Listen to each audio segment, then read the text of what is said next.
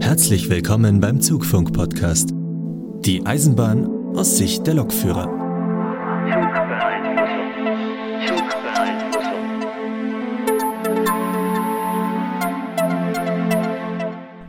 Hallo Leute und willkommen zu einer neuen Folge vom Zugfunk-Podcast. Diesmal wieder mit einer besonderen Ausgabe. Wir machen wieder eine Ortskunde-Folge. Diesmal aus dem beschaulichen Frankfurter Main. Ja, leider äh, ohne meine beiden Mitstreiter, dafür aber mit kompetenter Begleitung. Doch bevor es losgeht, noch hier zwei kleine Anmerkungen. Zum einen sind Außenaufnahmen audiotechnisch immer nicht ganz so einfach. Von daher seht mir bitte die ein oder anderen Tonprobleme nach. Es wird mal besser und mal schlechter. Aber abgesehen davon habe ich mir euer Feedback zu Herz genommen. Jedes Mal, wenn von Bildern gesprochen wird, die wir auf der Tour gemacht haben, hört ihr folgenden Ton.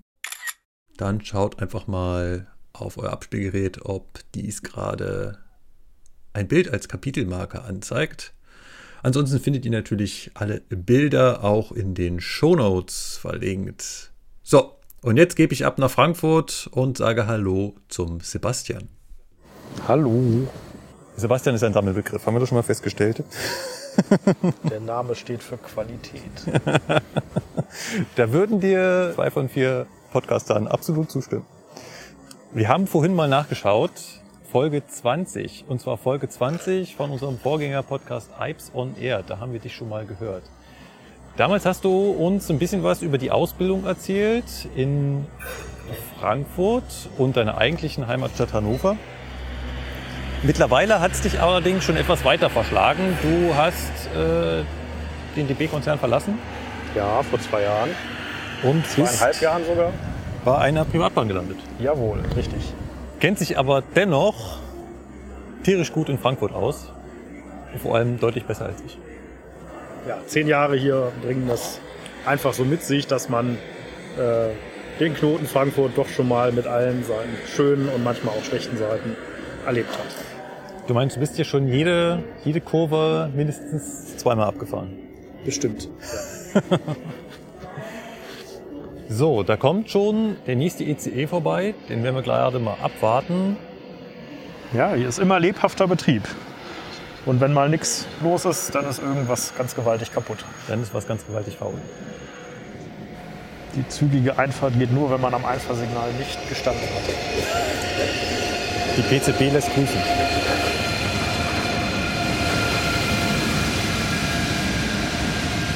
Einer meiner Lieblingsfragen an die Auszubildenden war hier immer, warum gibt es an einigen Bahnsteigen Lichtsignal ZS3 und an manchen Bahnsteigen Formsignal ZS3?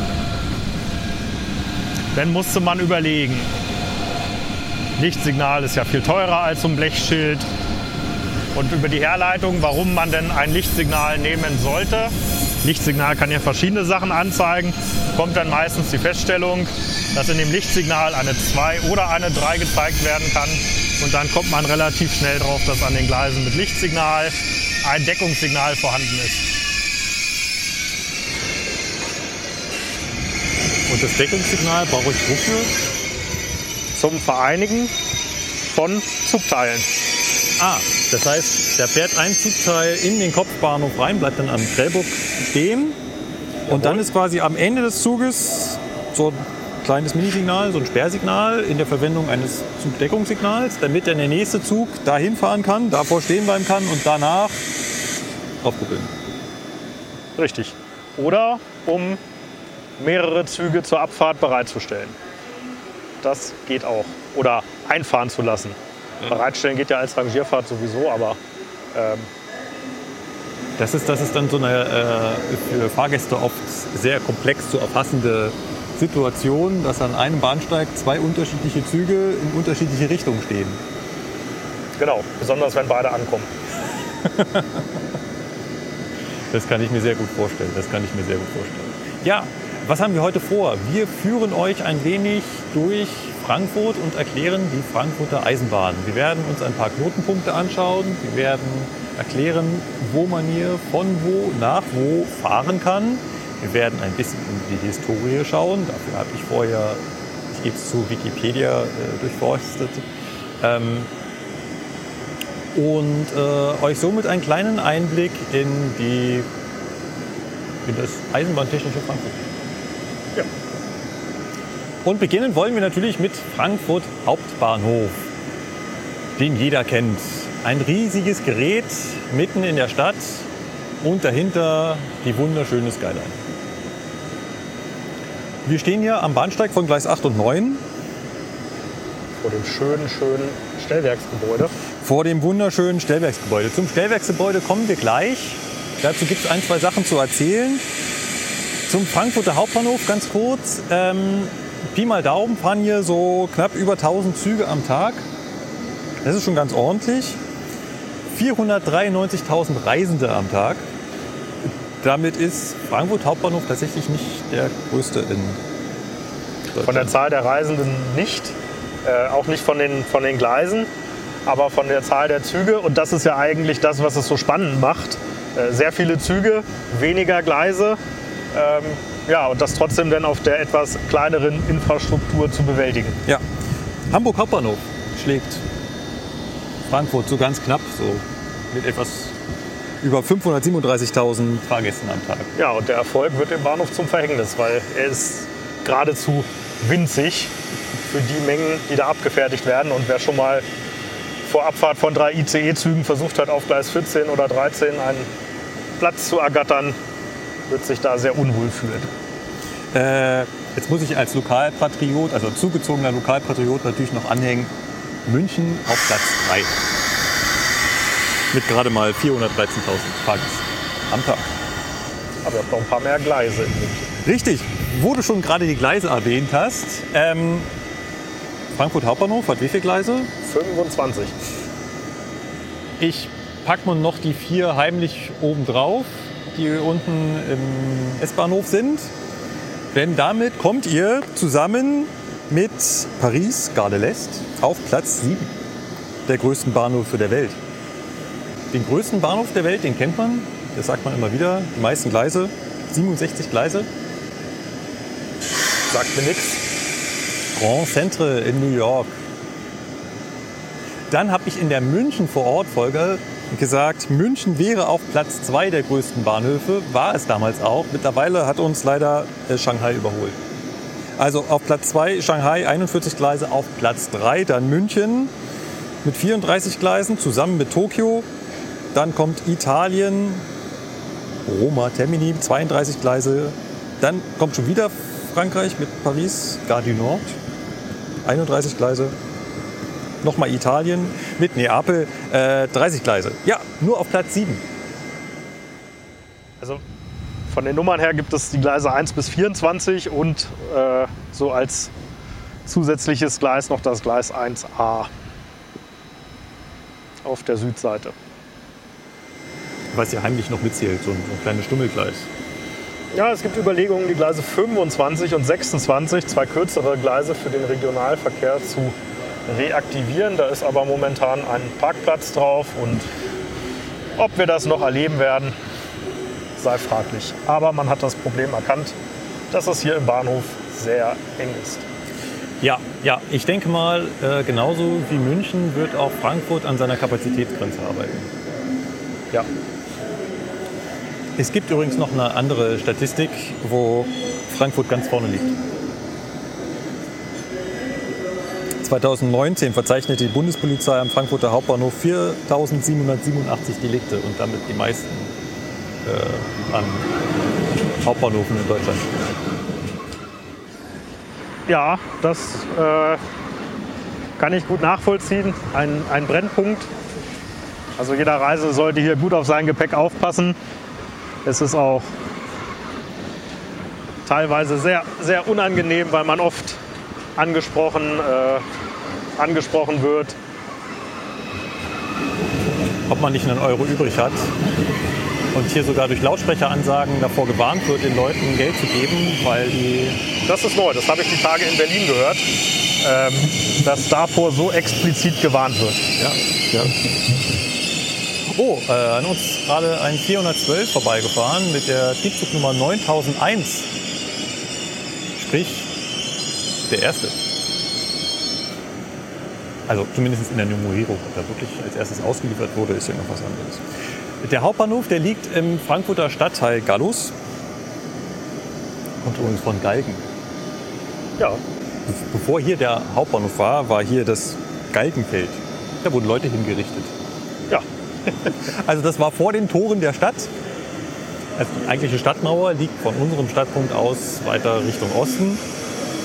Und der neue Hauptbahnhof, der damals dann mal Zentralbahnhof heißen sollte, sollte halt vor den Toren der Stadt äh, errichtet werden. Und liegt halt äh, jetzt äh, in dem Stadtbezirk Gallus. Davor gab es natürlich auch schon Bahnhöfe. Da endeten drei Linien. Also früher war das Eisenbahnnetz ja nicht so zusammenhängend aufgebaut, sondern gab es vor allem einzelne. äh, Einzelne Endbahnhöfe. Genau, genau. Und äh, da gab es nämlich die Taunusbahn, die Main-Weser-Bahn und die Main-Neckar-Bahn, die ja alle einzelne Endbahnhöfe hatten. Ich glaube, die einzelnen Bahnen, die werden wir heute noch mal ansprechen, weil das sind auch noch die Routen, auf denen man heutzutage ähm, gefahren kann. Über welchen Zeitraum reden wir hier? Wir sind hier also am Ende des 19. Jahrhunderts und 1871 wurde der Eisenbahnverkehr hier in Hessen und in Frankfurt vollkommen neu geplant. Sagt der 1871 was? Ich glaube, ich habe irgendwann mal Dreharbeiten zu einem Film auf Gleis 12, 13 gesehen. Da wurde dann ein schönes altes Schild Frankfurt Zentral aufgehängt. Ich bin mir nicht sicher, ob es heute überhaupt noch hängt oder ob es nach den Dreharbeiten wieder entfernt wurde. Ähm, ja, das nur so nebenbei Ja. mal eingeworfen. Wusste ich auch nicht. 1871 war die Reichsgründung. Zuvor war 1866 der Deutsche Krieg. Und im Rahmen dessen haben sich hier so ein bisschen die, ich nenne es mal Eigentumsverhältnisse geändert. Preußen hat das hier übernommen. Und äh, die haben dann mit der neu gegründeten Direktion Frankfurt, also Eisenbahndirektion Frankfurt, hier das gesamte Eisenbahnnetz neu gedacht. Und dazu gehörte auch ein neuer Bahnhof. Der wurde dann 1888 fertiggestellt, nach fünf Jahren Bauzeit. Und wie gesagt, heißt Zentralbahnhof oder hieß Zentralbahnhof mit C-Form. Zentralbahnhof. Damals mit 18 Gleisen und war zu dem Zeitpunkt lange Zeit Europas größter Bahnhof. Noch vor dem Leipziger Hauptbahnhof, der dann erst 1915 ein Stückchen größer wurde. So, wir gehen mal in der Historie ein bisschen weiter. Natürlich hat man relativ schnell festgestellt, das ist alles viel zu klein und viel zu wenig. Also kam 1924 die Erweiterung um zwei weitere Hallen, und zwar äußere Hallen. Jetzt muss ich mal komisch, also wenn man hier so davor steht, dann sieht man ja drei große Bögen und zwei kleine. Sind das womöglich die kleinen, die später hinzugekommen sind? Es würde Sinn machen, äh, außen anzubauen, anstatt irgendwo in der Mitte. Ja, definitiv. Ähm, 1924, wie gesagt, und damit wurde dann die Gleisanzahl auf die heutige Zahl 25 erhöht. Dann kommt der Punkt in der Geschichte, der in Deutschland immer kommt. Krieg. Krieg. Auch der Bahnhof wurde natürlich im Zweiten Weltkrieg nicht verschont. So, man hört im Hintergrund die ganze Zeit die Bremsprobe von unserem ICE. Ja, Zweiter Weltkrieg. Die Bahnsteighalle war vollständig zerstört. Vor allem die Verglasung war hinüber. Also das war halt voll verglast. Und ja, Wer sich die Bahnhofshalle anguckt, wird feststellen, da gibt es viel Glas, das zu Bruch gehen kann. Ja, genau. Das wurde nach dem Zweiten Weltkrieg provisorisch repariert mit Holz. Ja. Und dieses Provisorium, wie das Provisorium so an sich haben, hielt eine Weile. So 60 Jahre circa. Nichts hält länger als ein Provisorium. Ich kann mich erinnern, irgendwann in meiner Jugend schon mal hier gewesen zu sein gerade während dieser Umbauarbeiten, wo die ganze, ganze äh, Kuppel eingehüllt war. Also ich glaube, die Bauarbeiten waren immer so, so äh, Kuppel für Kuppel nacheinander, ähm, wurden die dann alle modernisiert. Das war Aber- 2002 bis 2006. Ja, Wurde also hin. über, über vier Jahre die Bahnsteighalle Stück für Stück äh, wieder saniert und ähm, das Provisorium entfernt und wieder mit Glas versehen, mit etwa 30.000 Quadratmeter Glasfläche. Für schlappe 117 Millionen Euro. Ja, ich glaube, Fensterputzen kann man hier vom Anfang bis zum Ende. Ja. Es kamen noch zwei Umbauten. 1956 wurde der Bahnhof elektrifiziert. Heute sind hier alle Gleise überspannt. Ja. Gibt es im gesamten Vorfeld Gleise, wo man drauf aufpassen muss, die nicht überspannt sind? Ja, in der, in der Abstellanlage gibt es In der Abstellanlage. einige wenige Gleise, die nicht elektrifiziert sind. Das ist ja immer so, ein, so, ein, so eine Diskussion. Bei uns in München muss ich dem Weichenwärter beim Rangieren dazu sagen, übrigens, ich bin ein Fahrzeug mit gehobenem Stromabnehmer. Und dann sagen wir in München, ja, hm, rein theoretisch schon, vor allem bei Bahnhöfen, wo halt die Gefahr besteht, dass einen der Weichenwärter ins falsche Gleis lässt, was halt nicht überspannt ist. Nur sind in München alle Gleise überspannt. Wenn das hier nicht so ist, muss man da eventuell drauf aufpassen. Genau. Und dann kam noch ein Umbau.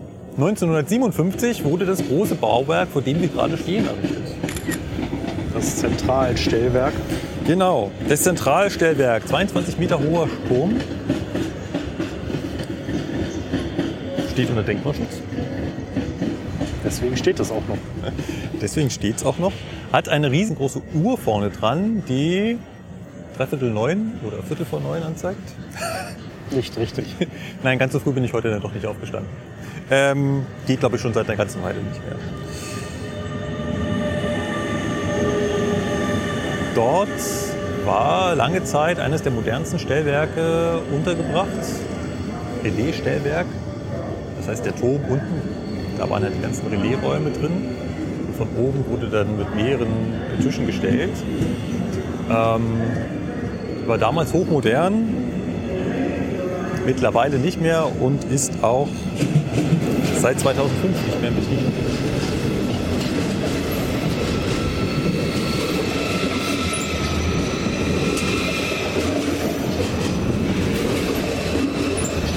So, der ICE verlässt uns. Es geht nach Berlin. Ah, Über Hanau. Da kommen wir heute noch mal vorbei.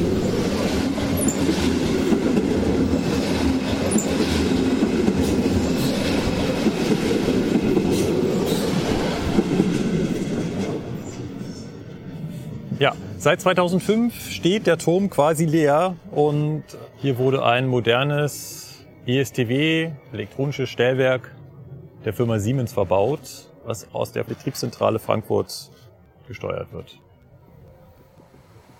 Und, muss man dazu sagen, auch sehr zuverlässig funktioniert. So, das waren meine historischen Fakten zu dem Bahnhof. Jetzt kommt der Sebastian und erklärt mal, wie der Bahnhof überhaupt aufgebaut ist, weil äh, hier ist was anders, als ich das aus München kenne. Also aus München kann man so ziemlich aus jeder Richtung in jedes Bahnsteiggleis einfahren und aus jeder Richtung auch aus jedes Bahnsteiggleis wieder ausfahren. Ja, das ist hier nicht der Fall. Es gibt äh, mehrere Zulaufstrecken. Ähm, wir stehen ja jetzt gerade auf Gleis 8 und 9 und werfen einen Blick ins Bahnhofsvorfeld. Und da gibt es auf der linken Seite die Einfahrt von Frankfurt-Niederrad. Wenn man dann auf die Südseite des Hauptbahnhofs fährt, ähm, da erreicht man die Bahnsteiggleise 1a bis Gleis 7, nee, Gleis 8. Wenn man hier steht, äh, kann man es auch wirklich gut sehen. Dann ist daneben kommen die vier Gleise von Frankfurt Süd und Frankfurt Luisa. Die treffen sich nochmal hinter der Main-Neckar-Brücke. Da gibt es den Abzweig Main-Neckar-Brücke und da kann man nochmal von Frankfurt Süd auf die Main-Neckar-Bahn wechseln und insgesamt die Gleise von Gleis 4 bis Gleis 13 erreichen. Das heißt, das, das ist so eine Rampe in der Mitte des Gleisvorfelds. Also wenn man hier an, an der äußersten Spitze des Bahnhofs steht, sieht man, dass in der Mitte vier Gleise quasi abheben. Das sind genau die Gleise, wo wir gerade drüber gesprochen haben, die nach Süd und die nach Luisa führen. Genau. Wenn man es ganz genau wissen will, äh, bleibt man auf der Einfahrt von Frankfurt Süd, also auf der von unserer Sicht aus linken, kommt man von Gleis 4 bis nach Gleis 9. Und von der Einfahrt von Darmstadt über Frankfurt-Luisa schafft man es von Gleis 4 bis Gleis 13. So, jetzt haben wir aber noch vier mehr Gleise. Das geht ja bis, äh, was haben wir gesagt, 24? Ja, genau. Die nächste Einfahrt ist äh, von Friedberg und Frankfurt West über den Bahnhof Galluswarte, die Einfahrt der Main-Weser-Bahn. Da ist, äh, kann man nur bis von Gleis 11 bis Gleis 16 einfahren. Und da ist die Besonderheit, das Gleis vom Gleis 14 kann man nur auf die Main-Weser-Bahn fahren, auf keine andere Strecke. Hä? Das ist ja mittendrin. Warum kann man von Gleis 14 nur auf die Main-Weser-Bahn fahren? Geht nicht anders. Es, Also, es ist einfach so.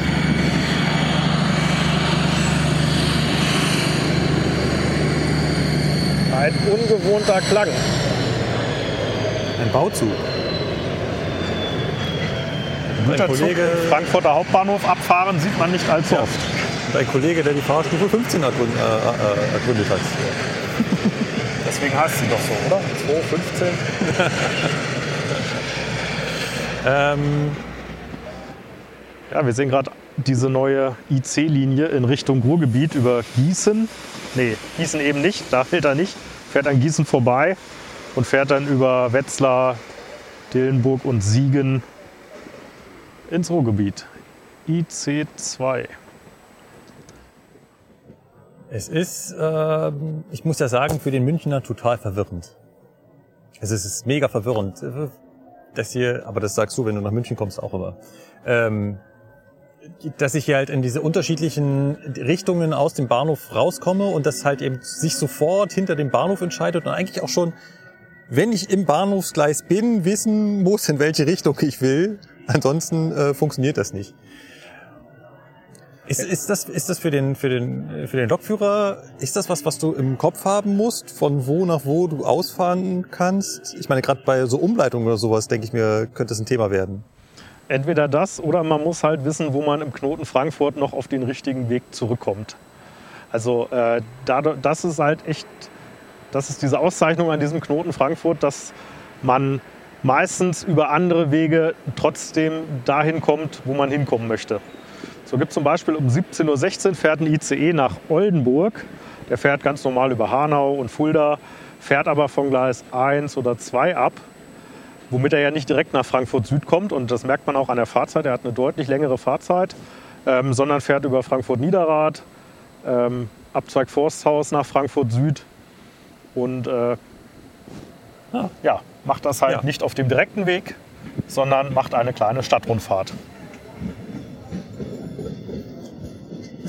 Ähm, sind die Gleise irgendwie nach Regio und nach Fernverkehr aufgeteilt? Einige Gleise sind allein schon wegen der Bahnsteiglänge nicht für alle Fernverkehrszüge nutzbar, einfach weil sie zu kurz sind.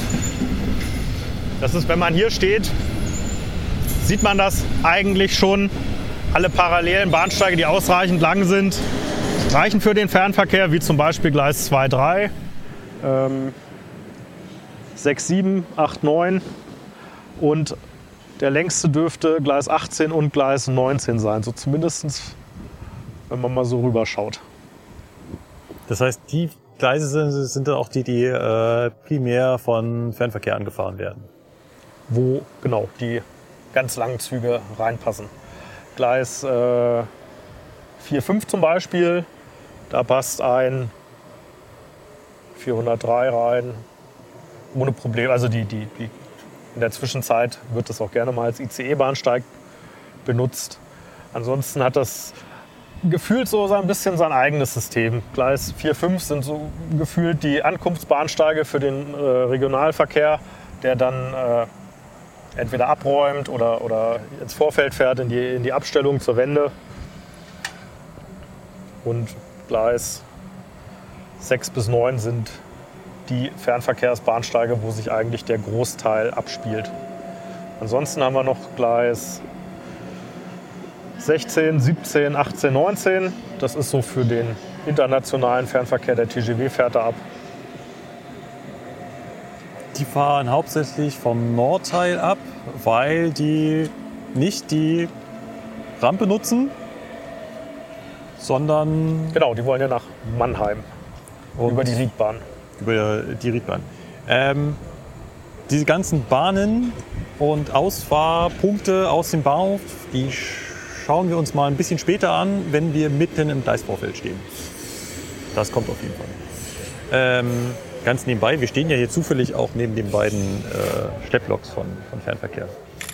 2218, die die ganze Zeit warm gehalten werden, darauf warten, schon mit der Übergangskupplung dran, dass irgendein Zug äh, liegen bleibt, damit der ausrücken kann und äh, den ICE abschleppen.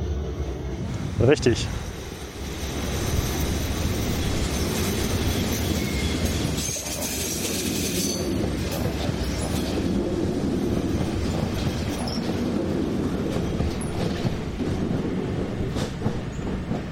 So, ihr hört jede Menge Zugverkehr.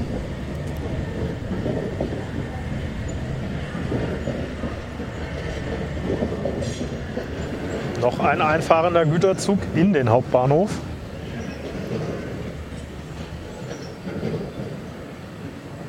Ich vermute mal, der kommt von der Baustelle in Frankfurt-Niederrad. Dass die hier nur Kopf machen oder so. Und Ja, oder. Material holen. Irgend sowas. Ähm, Signaltechnik ist das hier auch ganz witzig, finde ich. Ähm, weil du hier, das muss man mal, also wenn ihr mal Zeit habt, dann könnt ihr euch mal hier an das Ende vom Bahnsteig stellen. Hier sind alles KS-Signale, also hochmoderne KS-Signale. In, in lustigen Bauformen, vor allem das da zwischen Gleis 8 und Gleis 7, äh, es sieht sehr kurios aus, weil das irgendwie, ich schaut in die Fotos, äh, die Shownotes, wir werden ein Foto reinpacken. Ähm, Nach vorne gezogen ist. ja, genau, so merkwürdig nach vorne gezogen ist. Dann sind äh, so Zusatzanzeiger dran, und zwar die winzigsten Zusatzanzeiger, die ich je gesehen habe. Für das nicht mehr verwendete ZP9. Doch, äh, wir beim Fernverkehr benutzen das hier. Ah, Ja, Frankfurt Hauptbahnhof als auch Frankfurt äh, Flughafen, wo wir gleich noch hinkommen werden, sind beides Bahnhöfe, wo wir auf ZP9 abfahren. Nicht ganztägig, sondern nur zwischen, oh, lass mich lügen, 6 und 22 Uhr, aber wir benutzen das ZP9. Also mal, den, mal wieder. den, den, den grünen mehr, Kranz. Dann doch wieder. Ich weiß noch, diese Aufkleber, die überall geklebt haben. Ja, ja, ja, ja. DB Äh, Fernverkehr, kein ZP9 bedienen. genau. Immer mal wieder was Neues. Aber lustig ist halt eben, dass hier auch die KS-Signale sehr, sehr dicht hintereinander stehen. So dass, wenn man hier ausfährt, manche Signale auf Kennlicht gehen, das heißt betrieblich vorübergehend abgeschaltet sind, ähm, und andere lustige Geschwindigkeiten signalisieren, die quasi direkt dahinter gleich wieder aufgehoben werden. Es ist, äh, ist halt spannend. Weil wenn wir die Rampe entlang gucken, dann sehen wir quasi schon das nächste Hauptsignal, was quasi im, also im Bereich der Ausfahrt vom Hauptbahnhof steht. Sehr lustige Konstruktion. Und da steht jetzt auch gerade ein, ein Regiozug, ein Twindex, der, Wartet. Jetzt fährt er weiter. jetzt fährt er weiter, der dann oben, weil da kommt ja schon die nächste Betriebsstelle, Ja, Abzweig Main-Neckar-Brücke. Abzweig Main-Neckar-Brücke. Die werden wir uns gleich nochmal näher anschauen. Da werden wir nämlich in die Richtung hinfliegen. Genau. Also die Aufstellung der Signale ist sehr, sehr spannend. Ich bin drauf gespannt, wenn wir in München endlich unser elektronisches Stellwerk bekommen, ob wir auch so äh, coole Signalkombinationen äh, verbaut bekommen. Ja, es wurde, ich glaube, es wurde nachgerüstet, dass äh, sobald ein Zug, der ausfährt, hinter diesen Signalen am Anfang der, der Brücke dahinter ist, der nächste Zug sofort Ausfahrt mit äh, 30 bekommen kann. ähm, damit das Abfertigen schon mal eingeleitet werden kann, weil bis er losfährt, ist der Zug meistens schon hinterm nächsten Blocksignal. Im Knoten Frankfurt sind die äh, Blockabstände auch alle etwas kürzer, deswegen ist die Höchstgeschwindigkeit 60 km/h. Und nur so lässt sich diese dichte Zugfolge realisieren. Ja. Ich finde es auch, also in meiner Zeit, als ich noch Ausbildung gemacht habe, habe ich mich gerne mal hier hingestellt und einfach mal zugeschaut, wie die Signale nacheinander schalten, wie sie also zurückfallen, wenn der Zug vorbeigefahren ist und gleich wieder auf Fahrt gehen für den nächsten Zug. Ähm, weil man das einfach von dieser Stelle hier, also auch hier, wo wir stehen, Gleis 8, 9, einfach sehr schön sehen kann. Ja. Also ich sag ja, wenn ich Eisenbahnfan wäre, ich würde hier den Picknickstuhl aufschlagen. Das ist äh, Wir haben aber noch ein paar Einfahrten vergessen. Wir waren ja vorhin bei der Main-Weser-Bahn stehen geblieben Ja. und dem Gleis 14, ja ähm, was nur auf die Main-Weser-Bahn ausfahren kann und auch nur von der Main-Weser-Bahn angefahren werden kann. Dazwischen die Gleise sind noch vier Gleise zum S-Bahn-Tunnelbahnhof, zum Tiefbahnhof. Die gehen da einfach mal raus. Also da sind einfach nur die Tunnelbauten, die man irgendwo noch mit ins Vorfeld reingepresst hat. Zwei Gleise äh, von und zur Galluswarte und zwei Gleise von Frankfurt Niederrad, Schrägstrich Abzweig Kleierstraße. Dann gibt es noch eine Einfahrt von Frankfurt Niederrad auf die Nordseite des Bahnhofs. Da erreicht man die Gleise 24 bis 15. Das sind vor allem die, die dann durch ICEs benutzt werden, vor allem der internationale Verkehr, der äh, die Gleise vor allem nutzt. Genau. Und dann gibt es noch eine eingleisige Strecke und noch eine neue Strecke durch den Außenbahnhof. Die ist, glaube ich, gerade mal ein Jahr alt. Ähm, das habe ich leider noch nicht aktuell so gesehen, wie es jetzt aussieht. Weiß nur, ein Streckengleis führt halt mitten durch den Außenbahnhof, durch die S-Bahn-Abstellung. Ähm, da ist Frankfurt Höchst, Frankfurt-Rödelheim, der, der Taunus angebunden über diese eingleisige Strecke oder durch diese zwei Strecken. Da läuft auch ziemlich viel Verkehr rüber. Also äh, die Vias nach Wiesbaden fährt über das Streckengleis, die HLB, die in Taunus fährt und nach Frankfurt Höchst in der Hauptverkehrszeit. Da ist richtig was los. Deswegen hat man auch dieses zweite Gleis zusätzlich gebaut, um dafür ein bisschen Entlastung zu sorgen. Ah. Sind wir jetzt durch?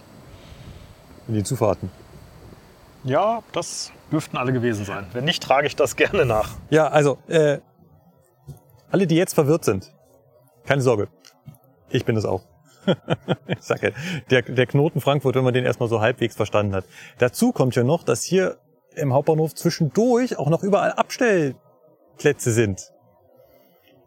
Also allein von der südlichen Zufahrt äh, Niederrad und hier der äh, Main-Neckar-Auffahrt, da stehen auch abgestellte Züge.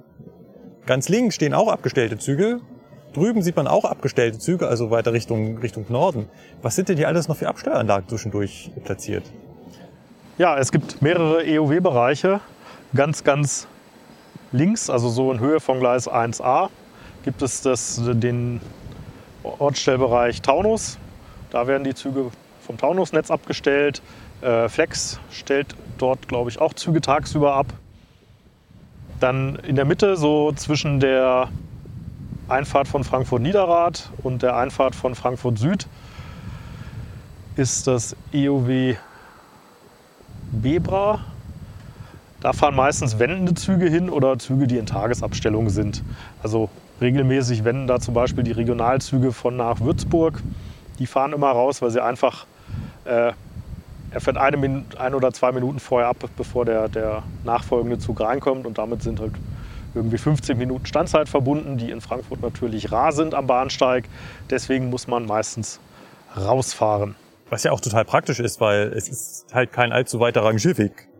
Das ist äh, kurz Ja. vom Bahnsteig weg. Das geht relativ fix. Das ist ja nicht so wie in München, dass ich erstmal nur durch einen Tunnel und äh, durch zwei Abstellanlagen, bis ich dann irgendwo einen Platz habe, wo ich mal kurz parken kann. Ja, rechts neben der Brücke sieht man eigentlich nichts. Da sind aber auch noch zwei relativ große Abstellanlagen. Das EOW Neckar Nord und das EOW Neckar Süd. Oder bei den Eisenbahnen heißen sie einfach 380 und 390. Da stehen auch Züge in der Tagesabstellung oder in der, in der Nachtabstellung. Denn Frankfurt ist von, vom Verkehrsstrom her wirklich massiv einpendeln. Also dieses, die Stadt ist ein Dörfchen, sage ich immer so schön, aber tagsüber ist es eine Millionenstadt. Und die Züge bringen die Leute morgens hierher. Wer ein Bad in der Menge nehmen möchte, ähm, sucht sich morgens mal einen Bahnsteig, an dem zwei Sechswagen Doppelstockzüge gleichzeitig ankommen und stellt sich mal mitten rein. Der kann dann richtig kuscheln lernen, ja. So, rechts neben der Einfahrt von der Main-Weser-Bahn gibt es noch den, die Abstellanlage Main-Weser. Das ist ein Handweichenbereich. Ist es da hinten, wo der Wileck steht? Nee. Das ist da links neben dem Gebäude, Ah. da wo der äh, 442 steht. Ah. Ach, ah, ah, ach da hinten, hinten. Ah, Ja, genau. Ja. Und dann da, wo Flex steht, das ist auch noch ein Abstellbereich, der so zum Hauptbahnhof und zum Außenbahnhof gehört. Beziehungsweise da war es auch immer möglich, als Rangierfahrt in den Außenbahnhof zu fahren. Der Außenbahnhof ist nochmal ist das Betriebsgelände der, der S-Bahn Frankfurt, ähm, deren Betriebshof, der hier natürlich direkt am Hauptbahnhof liegt. Es ist anders als in München, da liegt er direkt am Ostbahnhof.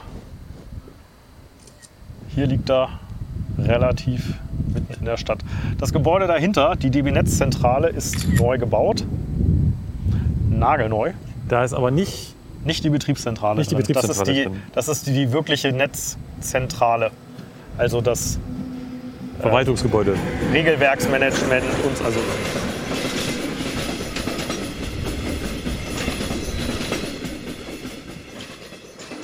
Genau, aber weil das halt für so einen großen Bahnhof viel, viel zu wenig Abstellplatz ist, ist die eigentlich große Abstellanlage dahinter, die sieht man nämlich nicht oder die sehen wir erst nachher, wenn wir auf der Camberger Brücke sind, das sogenannte Mainzer Becken. Ein riesengroßes, eine riesengroße Abstellanlage, wo lange ICE-Züge reinpassen, wo die ganzen Verstärkerzüge, die, ich habe ja vorhin gesagt, Frankfurt ist so, ein- so eine Einpendlerregion und alles, was in Halbhessen so versteckt ist an Verstärkerzügen, steht meistens tagsüber in Frankfurt. Und das muss ja irgendwo hin, Ja. weil ja. die paar Gleise, die reißen es nicht raus und Ja. dafür gibt es das Mainzer Becken. Da gibt es auch eine Waschanlage, ist auch eine, eine Verbindung zum Bahnhof Frankfurt-Griesheim. Den kann man vom Hauptbahnhof aus als Rangierfahrt durch das Mainzer Becken erreichen. Da gibt es auch noch eine Werkstatt, eine Waschanlage, im Mainzer Becken selber auch noch eine Reinigungsanlage, Entsorgungsanlage, Wasserfüllanlage, eine Tankstelle und ja, Werkstätten von DB Fernverkehr und DB Regio. So, jetzt fährt hier auf Gleis 9 gerade wieder der ICE ein, der über die Strecke von Luisa kommt.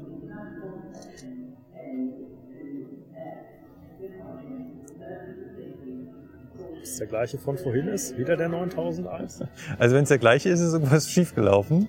Das geht. Man kann vom Hauptbahnhof im Kreis fahren bis zum Hauptbahnhof. Es ist aber nicht möglich, immer nur im Kreis zu fahren. Also Warteschleifen drehen gehen nicht. Nee, das geht nicht. Da gibt es, irgendwo fehlt eine Weichenverbindung. Ansonsten würde das funktionieren. Aber Hauptbahnhof, Hauptbahnhof geht immer. Das wäre mal eine Neuerung, dass wir nicht mehr auf der Strecke irgendwo stehen bleiben, sondern Warteschleifen drehen. Das hat, das hat für die Fahrgäste auch den positiven Effekt, dass sie nicht merken, dass wir Ja, in, in Berlin auf dem Außenring könnte man das zum Beispiel ganz gut machen. Sich so langsam einkreisen, bis man Ja. dann einen Slot irgendwo im Hauptbahnhof bekommt. Äh, wo ich hier gerade den, den 412 neben uns einfahren sehe, äh, gibt es hier auch noch die kleine Kuriosität, dass für den 412 ab und zu mal das Gleis zu kurz ist, also der Bahnsteig zu kurz ist. Ist er nicht. Also der Bahnsteig ist ja nicht zu kurz. Ja, nur die nutzbare Länge wird, äh, wird plötzlich gekürzt. Ja. Ähm, man, man, man, man sieht das, ich werde das gerade mal vielleicht mit, mit dem Foto festhalten, aber wir haben jetzt gerade nicht das Beispiel, wo es schief geht. Was jetzt da gerade eingefahren ist, ist ein zwölfteiliger ICE.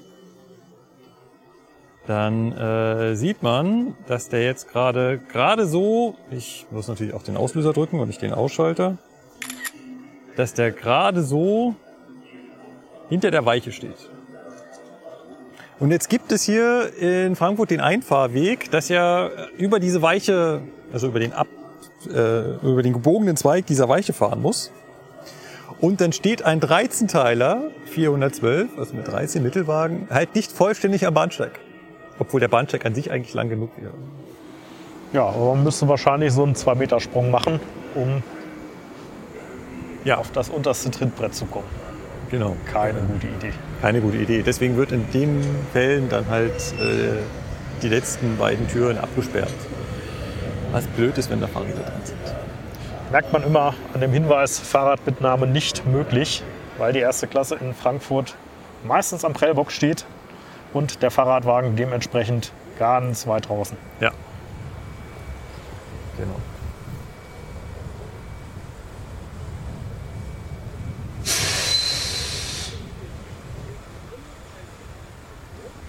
Was auch auffällt, ist, dass hier die Loks in der Regel am Prellbock sind. Bei den Regelzügen sind ja noch viele lokbespannte Züge dabei. Das soll den Vorteil bringen, dass Lokwechsel schneller vollzogen werden können.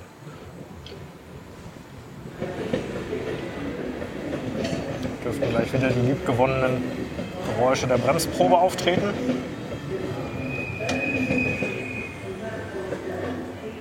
Eigentlich nicht, man muss den nicht mehr machen. Ich habe mir mal überlegt, wie oft die Weichen hier am Tag hin und her laufen. Die Doppelkreuzungsweichen hier vorne vor der, vor der Einfahrt, also vor dem Bahnsteigen. Oft. Ich möchte mir gar nicht ausmalen, was ist, wenn mal wieder eine Weiche hier streikt. Ich hoffe, die Leit- und Sicherungstechnik sitzt in äh, nicht allzu weiter Entfernung und kann dann zu dieser Weiche hinstürmen. Ja, hier muss man zugute halten, dass aufgrund des vielen Verkehrs die Weichen eigentlich nicht einschneien oder nicht so stark. Zudem hat man sich hier die Weichenheizung nicht gespart. Sind doch alle elektrisch betrieben? Einzig abfallende Eisbrocken, wenn die in die Weiche fallen. Ja. Ja, aber das, das, das ist halt gerade an so Kopfbahnhöfen das Problem, dass die Züge dann halb in der Halle drin stehen, wo es dann doch ein bisschen wärmer ist. Das heißt, die großen Eisblöcke, die sich über die Fahrt dort gesammelt haben, fangen dann halt so ein bisschen an zu tauen. Jetzt fährt der Zug wieder los und rumpelt halt wieder über die Weichen und der leicht angetaute Eisklumpen fällt dann genau da ab, wo er zwischen Weichenzunge und Backenschiene fällt und dann war es das mit der Weiche, weil das schafft dann auch äh, die Weichenheizung nicht absehbarer Zeit das wegzuschmelzen.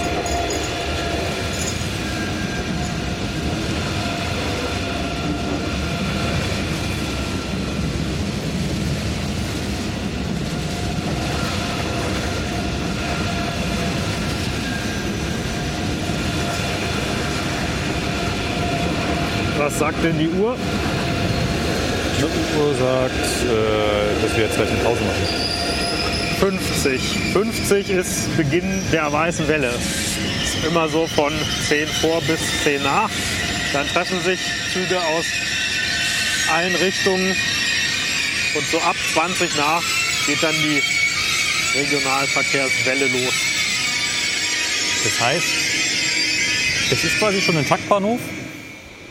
Nicht direkt, aber es, es ist so, dass so zur vollen Stunde sich schon die meisten Züge treffen. Es gibt ja immer, es treffen sich immer zwei, die irgendwie gen Süden fahren, wo Umsteigeverbindung besteht, oder Züge, die gen Norden fahren. Also dass die Züge dann am selben Bahnsteig gegenüber stehen. Ja.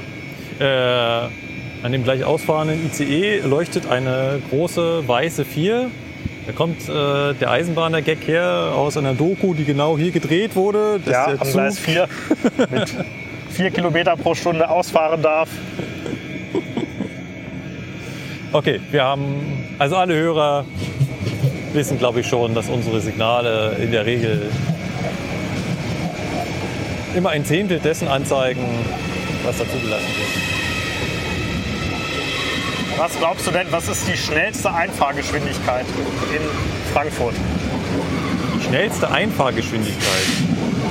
Naja, es ist ja ein, ein, äh, ein Kopfbahnhof. Dementsprechend ist auf den letzten Metern auf jeden Fall 30. Und bis dahin würde ich sagen 60. Genau. Es gibt einige wenige Einfahrten, wie zum Beispiel von Frankfurt Süd nach Gleis 8. Da gibt es 60 und dann die 30. Das habe ich aber auch nur gesagt, weil ich vorhin gut zugehört habe, während du gesagt hast, dass hier die Höchstgeschwindigkeit 60 Und da laufen schon wieder die Weichen um für den nächsten Zug, der kommt oder fährt.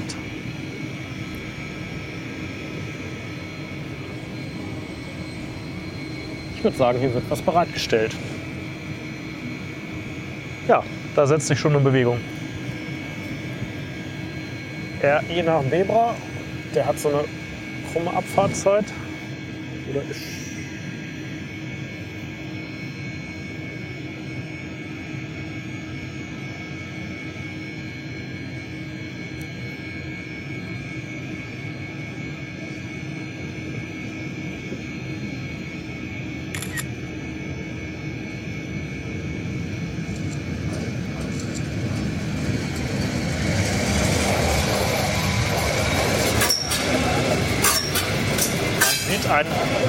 buntes Wagensammelsurium. Mit einer nicht mehr ganz so verbreiteten Lok. Also eine Baureihe 114, den hat München noch nicht gesehen. Mindestens nicht im Regelverkehr. Solange ich da bin. Ja, die, die, die Baureihe kriegt nur eingeschränkt Zugang nach Bayern. Weiter als kurz hinter die Landesgrenzen schafft sie es meistens nicht. Bayern hat das schon ganz gut gemacht. Im Norden hat man einfach den Strom nicht ausgebaut, damit aus Sachsen und Thüringen bloß nichts aus dem Osten rüberkommen kann. Im Nürnberger Bereich war sie, glaube ich, mal Ja, in dem, im. S-Bahn-Bereich sind da 143er, glaube ich, gefahren. Ne? Ja. Ja. S-Bahn Nürnberg Aber 143. das ist ja nicht Bayern, das ist ja Das ist Franken, das, ist schon ist richtig. Das habe ich nach zehn Jahren Bayern auch gelernt. Gut, ich würde vorschlagen, wir machen mal eine Pause und sehen uns in Kürze wieder über dem Gleisvorfeld.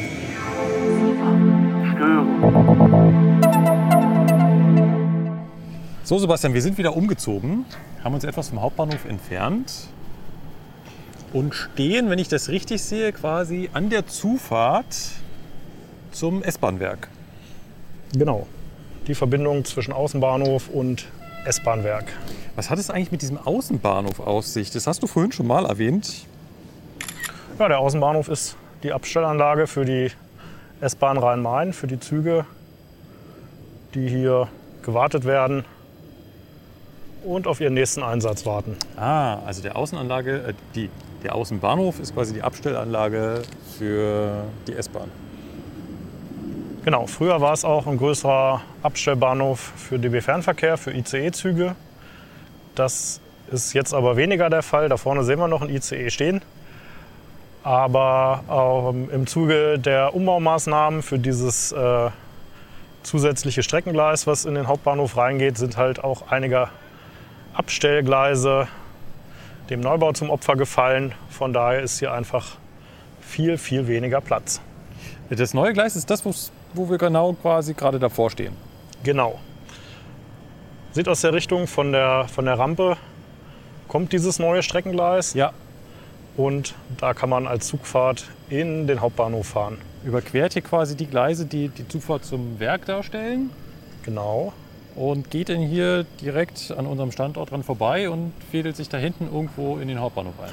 Genau. Was wir jetzt nicht sehen hinter den Brücken, da ist das Stellwerk F auf. Das ist ja auch ausgeschildert an der Zufahrt. Der Fahrdienstleiter Außenbahnhof. Das ist der einzige, der noch ziemlich nah am Hauptbahnhof vor Ort sitzt. Als Fahrdienstleiter. Ah. Der macht welches, äh, welchen Bereich dann?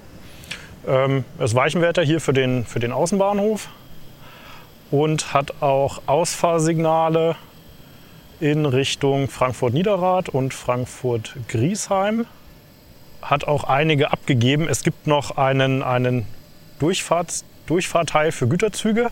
Der ist hinter dieser Auffahrt ähm, in Richtung Frankfurt-Höchst. Da sind noch mal zwei Gleise ähm, zum Kreuzen von Güterzügen, die von Frankfurt West über die Galluswarte, in dem Fall ist die Galluswarte eine Abzweigstelle, wenn man in den Außenbahnhof abbiegt.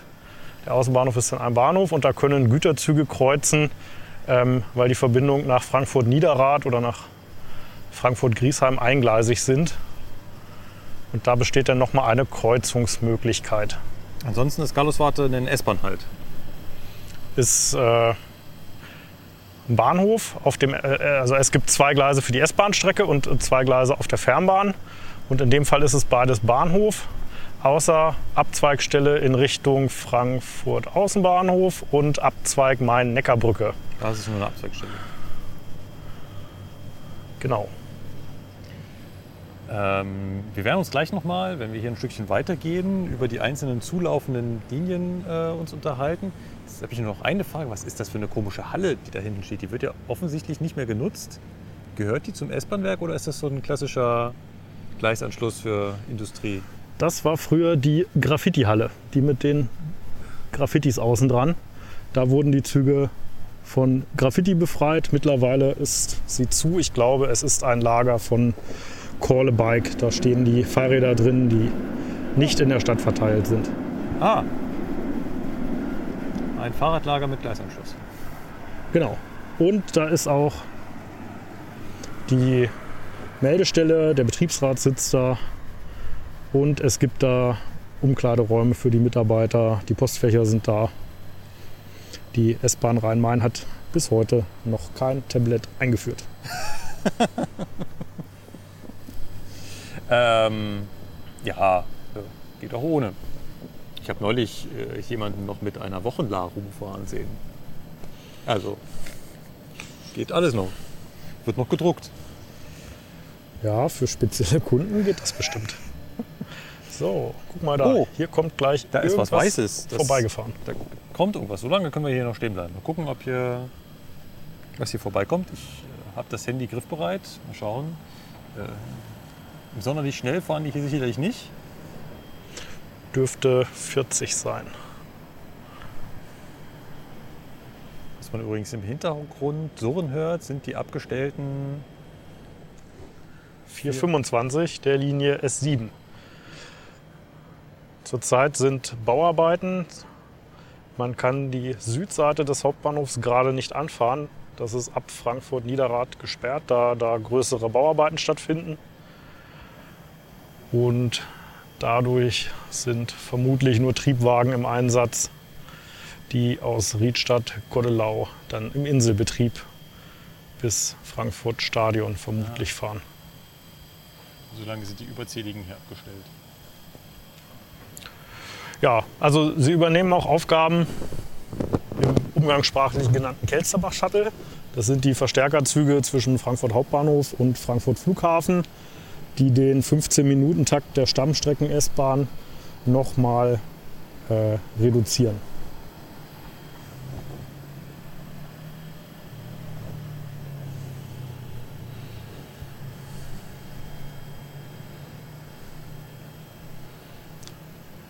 Könnte auch eine Rangierfahrt sein. Wir sind mal gespannt, was da, was da kommt. Du hast mal erzählt, dass die, dass, äh, die, Zug, die, dass die Zuführung von Zügen ins S-Bahn-Werk hier ein bisschen kurios ist. Also die Züge können quasi nicht direkt ins S-Bahn-Werk fahren. In, inwiefern direkt? Also, Ne, in, wenn, wenn, wenn in München die Züge vom Ostbahnhof ins Werk sollen, ja, dann fahren die halt in München so lange geradeaus, bis sie in der Halle stehen. Ja, das geht hier nur aus, aus bestimmten Fahrtrichtungen. Aber es ist eigentlich, würde ich sagen, eher unüblich, dass Züge direkt in die Werkstatt kommen. Sie werden mehr im Außenbahnhof zwischenabgestellt und dann von Bereitstellern in die Werkstatt geholt. Aber auch hier Arbeitsplan, morgens Halle voll machen, tagsüber arbeiten lassen, mittags, nachmittags Züge wieder zum Betrieb und die nächsten Züge wieder bereitstellen. für die Werkstatt. Klar. Oh, da kommt was. Ein RE nach Limburg. Hier hat die 143 ihr letztes Einsatzgebiet im Rhein-Main-Gebiet verloren. Die Strecke nach Limburg lässt nicht mehr als 140 km/h zu.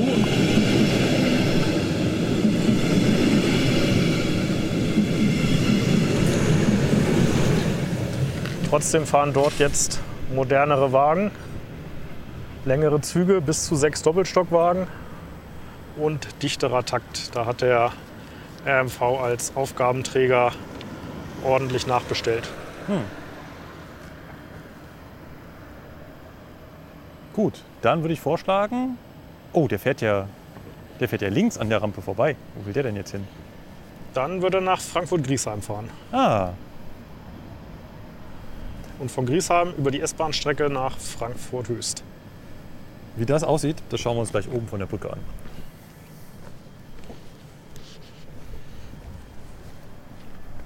So, was die äh, Zuhörer nicht sehen, ist, dass ich keine Funkmikrofone habe. Dementsprechend äh, läuft Sebastian neben mir an der Leine. Verkabelt. Verkabelt, genau. Und wir gehen jetzt auf die, äh, wie hast du es vorhin genannt? Wie heißt die Brücke? Die Kamberger Brücke. Die Kamberger Brücke. Weil da die Kamberger Straße drauf ist. Genau, die überspannt einen Großteil der Gleise des Vorfeldes und ist auch für viele DB-Mitarbeiter ein vertrauter Weg ins ehemalige BW1, was heute noch Abstellanlage ist für Loks und in letzter Zeit vermehrt auch immer mehr Triebwagen und Triebzüge wie Twindex 446, Talent 442. Bleiben wir am besten gleich mal stehen, weil jetzt sind wir quasi direkt über den Gleisanlagen. Man sieht auf der linken Seite, das ist der Zugang zum, zum, zum BW1, wie du es gerade gesagt hast. Was für Gleise sind jetzt unter uns? Die beiden links sind die Maschinengleise ins Becken von der Nordseite. Da finden nur Rangierfahrten statt. Oder die ICEs, die aus äh, Brüssel kommen, die wenden hier auch mal, um kurz mal den Bahnsteig frei zu machen. Aber ansonsten ist es Zufahrt ins Mainzer Becken und ja, Maschinengleis sagte man, weil früher die Maschinen immer hoch und runter gefahren sind. Zum Lokwechsel, vom Lokwechsel. Deswegen hießen sie umgangssprachlich Maschinengleis. In der Mitte in einem Gleis die SH2-Scheiben sind wahrscheinlich den Bauarbeiten bei Frankfurt Niederrad geschuldet. So dass die Nordseite nur über ein Streckengleis angefahren werden kann. Dementsprechend schlussfolger ich mal, die beiden Gleise unter uns führen nach Niederrad. Genau. Von Niederrad nach Frankfurt Hauptbahnhof Nordseite. Ähm, Niederrad heißt, die, was man jetzt hier schlecht sieht, weil vor uns noch so ein, so ein, so ein Überweg ist. Die besteigen da hinten auch eine Rampe, ein Überführungsbauwerk und biegen dann quasi links ab, weil um nach Niederrad zu kommen, müssen sie so ein Stückchen südlich. Ja, am, am Einfahrsignal von Frankfurt Niederrad kommt eine zweite Strecke dazu von Frankfurt Hauptbahnhof Südseite. Früher war es der Abzweig Gutleuthof, heute ist es, glaube ich, der Betriebsbahnhof Mainzer Landstraße, der dem Umbau geschuldet ist.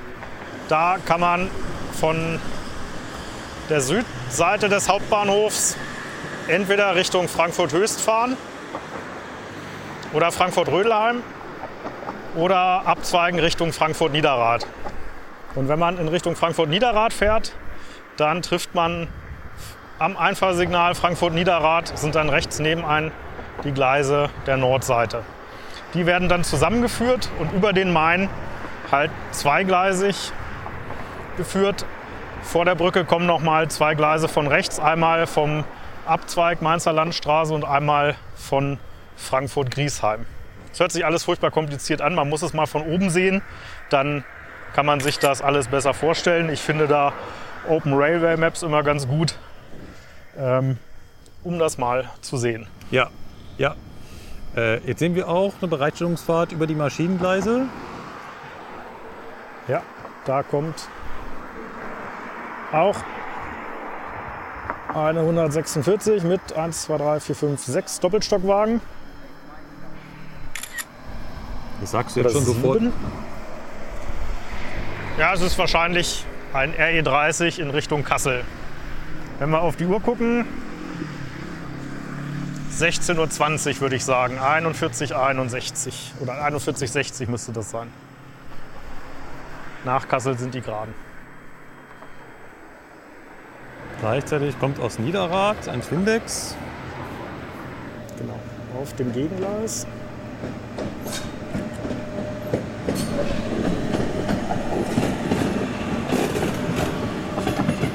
Sieben Doppelstockwagen, L30 nach Gießen. Dann ist es der Verstärkerzug um 16.02 Uhr. Der hat es jetzt eilig. Der will in zwölf Minuten abfahren. Genau. Und muss noch im Bahnhof bereitstellen. Das ist äh, nicht mal eben so nebenan. Es läuft vielleicht auf verspätete Bereitstellung voraus oder jemand muss wirklich sehr Sitzen, schnell sitzen. sein. Ähm, So, dann haben wir schon Verkehr auf dem S-Bahn-Gleis. Ja, Ähm, Da, wo die S-Bahn gerade ist, befindet sich der Abzweig Kleierstraße. Da kommen die S-Bahn-Strecken aus Frankfurt-Griesheim und Frankfurt-Niederrad zusammen und laufen dann hier am Einfahrsignal Frankfurt Hauptbahnhof ähm, entweder in den Tiefbahnhof oder es gibt Abzweigmöglichkeiten ähm, um noch oberirdisch reinzufahren. oben in den Hauptbahnhof reinzufahren. Genau. Und direkt wo wir stehen, können wir auch in den Außenbahnhof fahren. Ja. Es ist eine. In, in meiner Zeit früher war es eine, eine äußerst komplexe Fahrstraße, die von drei Fahrdienstleitern zusammen aufgebaut werden musste, weil die Fahrstraße durch drei verschiedene Stellwerke ging. Das ging vom hochstehenden Sperrsignal im Außenbahnhof zu einem Gruppenausfahrsignal.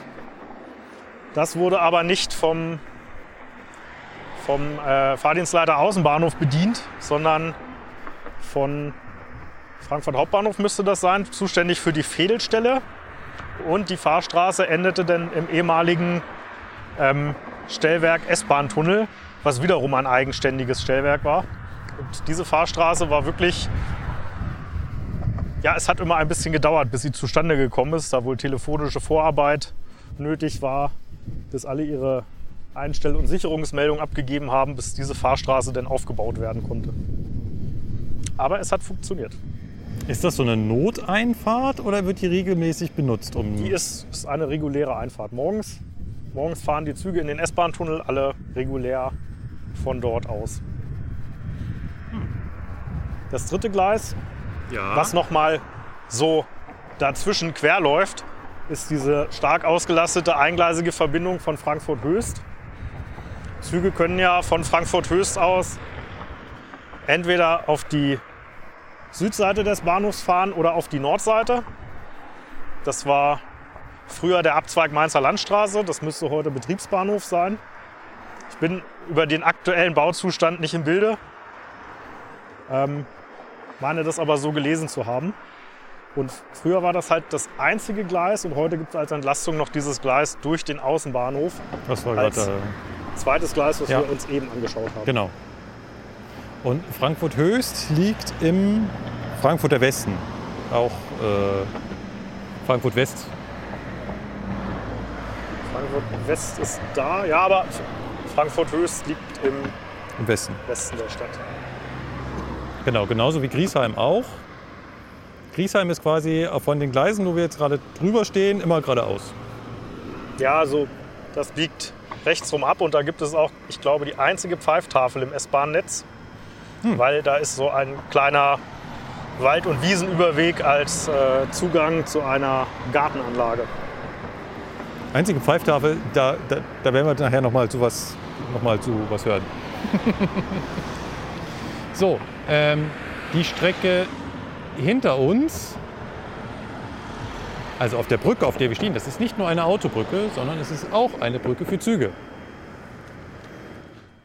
Genau, das sind die beiden Gleise vom, von der Galluswarte zum Abzweig Main-Neckar-Brücke. In der Regel fahren hier Güterzüge lang, die von der Main-Neckar-Brücke Richtung Süden auf die Bergstraße oder auf die Riedbahn weiterfahren. Was keiner merkt, die Brücke, die bebt.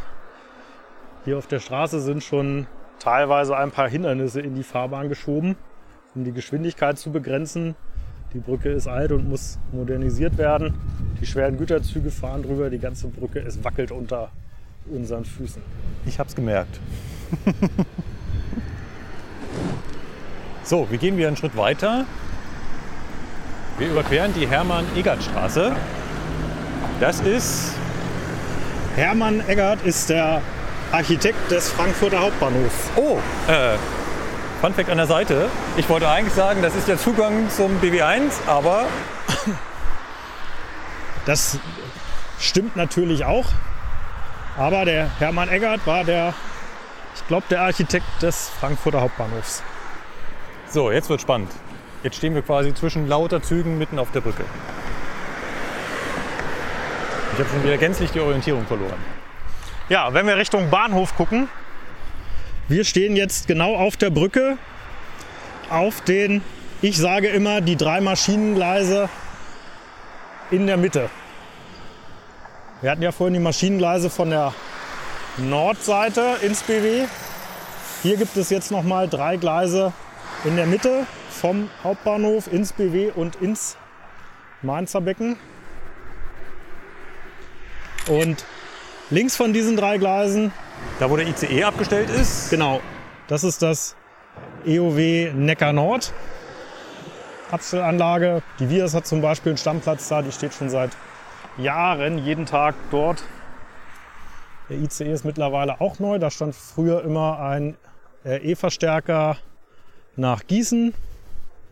Aber in den letzten Jahren stand immer ein ICE-Zug da.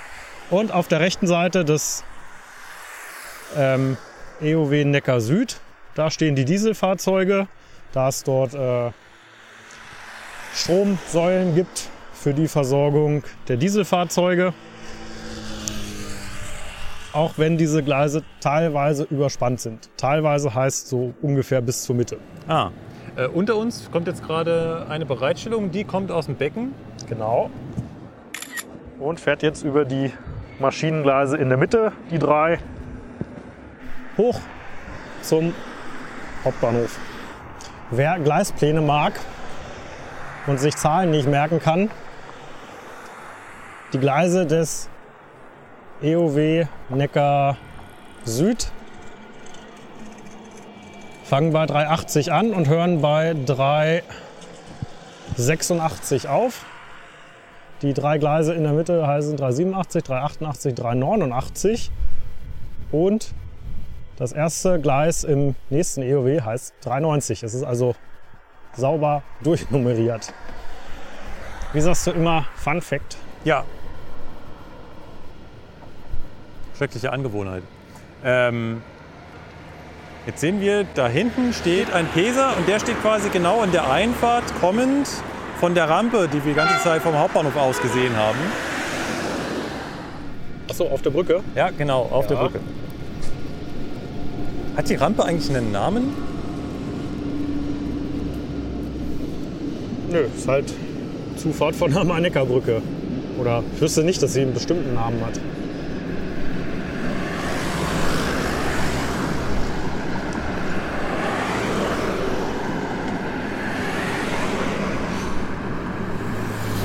So, unter uns noch eine Bereitstellungsfahrt, diesmal von Regio.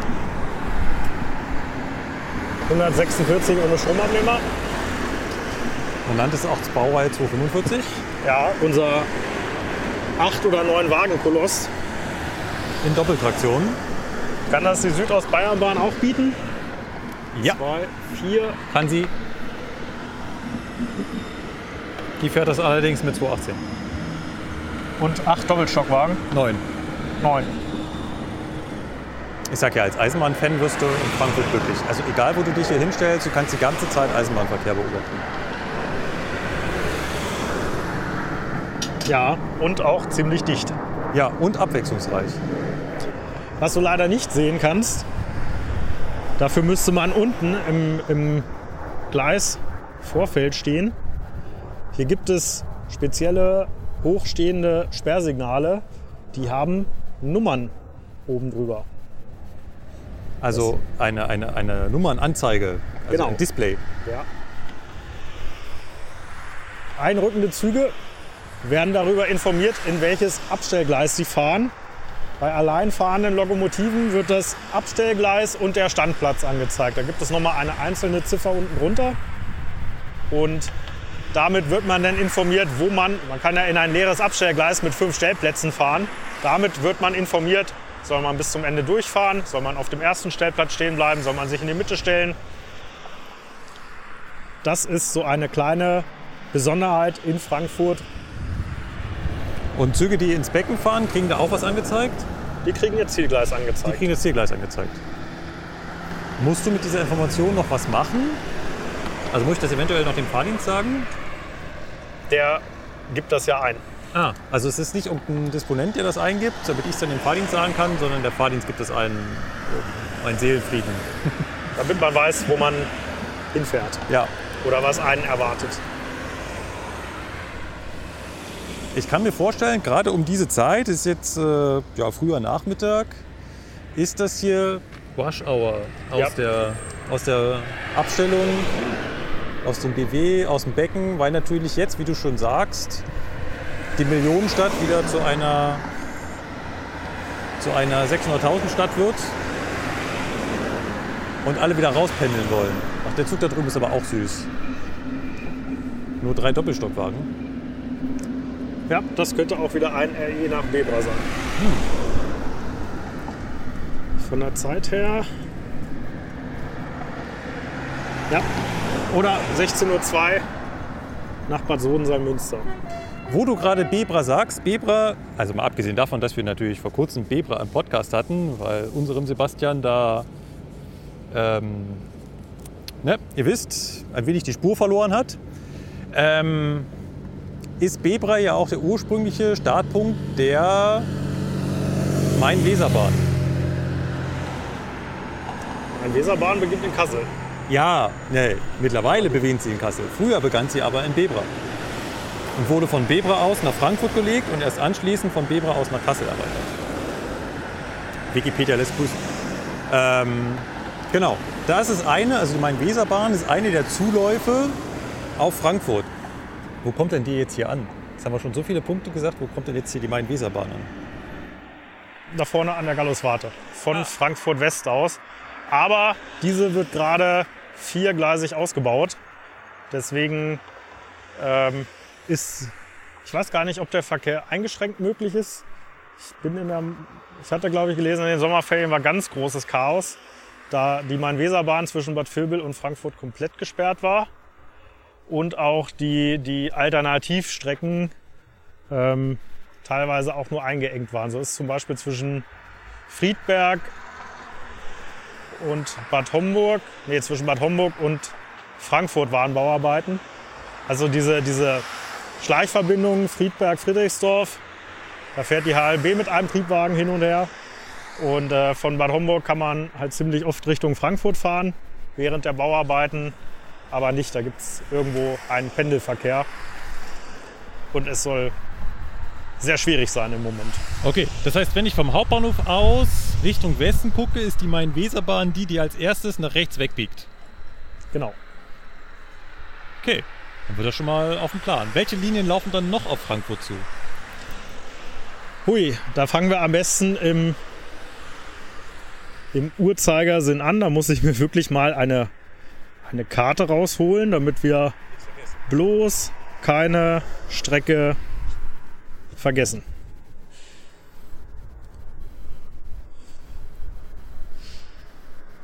Auf Frankfurt läuft zu. Fangen wir natürlich oben an, von Friedberg her, hatten wir eben gesagt, die Main-Weserbahn. Ja. Dann haben wir als nächstes Hanau als Vorfluter, sage ich mal, mit der nord- und südmainischen Strecke.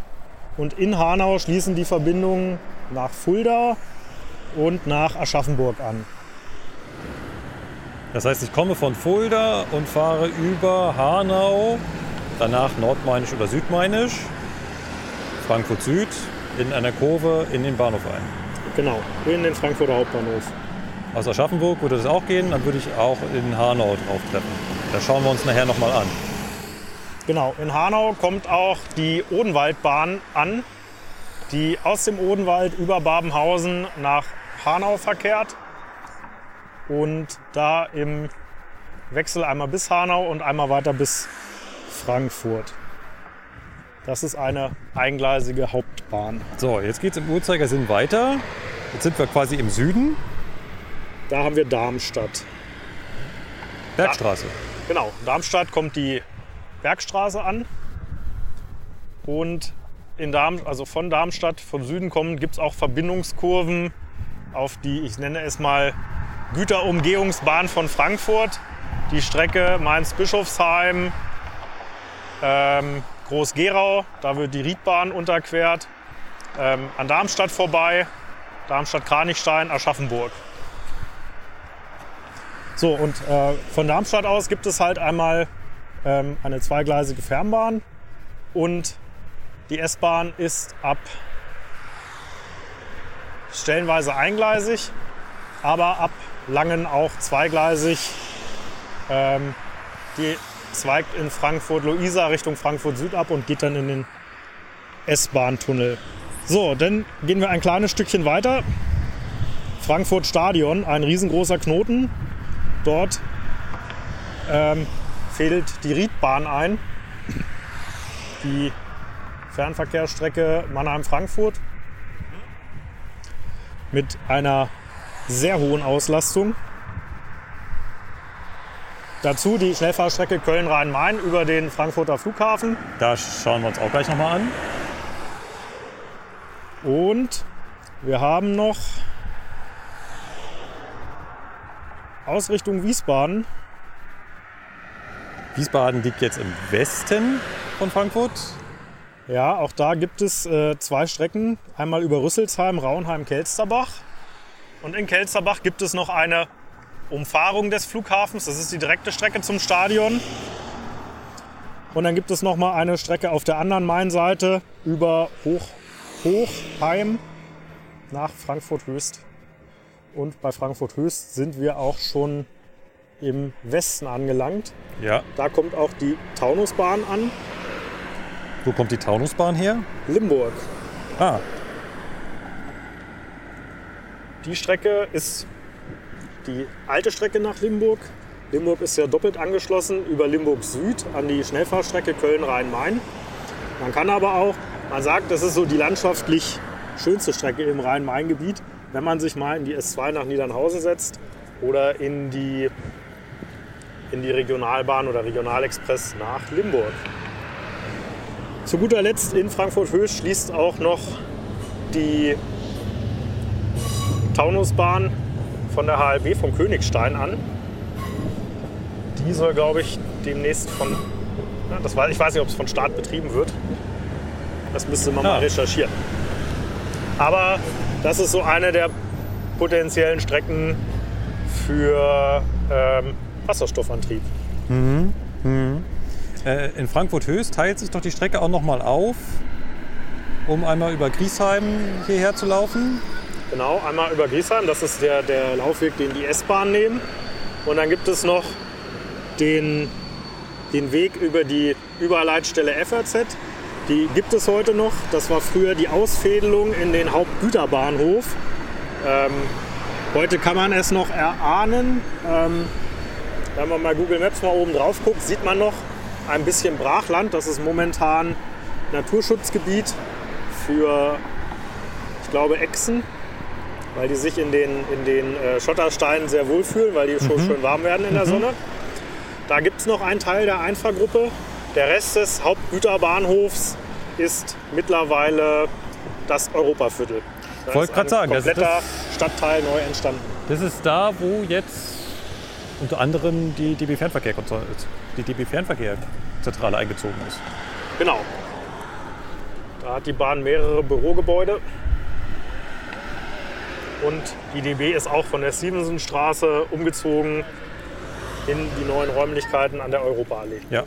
Und große Einkaufszentren sind da und, äh, und so weiter. Im Prinzip das gesamte Gebiet, wenn man sich das auf Google Maps anschaut, das gesamte Gebiet, was irgendwie nördlich des Hauptbahnhofs ist. Ja. Gigantisch. Ja, es ist äh, sehr, sehr viel Platz frei geworden. Ich persönlich finde es ziemlich hässlich geworden. Es gibt kaum Grün. Es ist eine, eine Trabantenschlafstadt. Ähm, aber man muss ja auch ein bisschen Zeit geben, da zu wachsen. Vielleicht entwickelt sich das noch. Wenn du mal rüber guckst in den Außenbahnhof, am Rande kann man es ja sehen. Diese Häuserfront Ja. ist auch neu gewachsen. Ja. Ich kann mir vorstellen, die Alles- Leute da sind sehr, sehr glücklich darüber, wenn die S-Bahnen nachts komische Geräusche machen. Es ist ja immer nur danach das Problem. Für Frankfurt Süd kann ich schon mal spoilern. An die Abstellanlage wurde auch, wurden auch neue Wohnhäuser gebaut. Und urplötzlich war es problematisch, morgens um kurz nach vier die Pfeifanlage zu testen. Ja, ja, wie das wohl kommt. Ja, jetzt habe ich bei den ganzen Zulaufstrecken viele, viele kleine, feine Strecken wahrscheinlich vergessen, die nicht direkt in den Frankfurter Hauptbahnhof einlaufen, aber irgendwo außerhalb ihren Anschluss finden an das Netz hier im Ballungsraum. Aber wenn euch das interessiert, können wir da vielleicht auch mal eine kleine Folge drüber machen. Eine Folge über die Nebenbahn in Frankfurt. Das, äh, In und um Frankfurt. in und um Frankfurt. Das, äh, das wird noch interessant.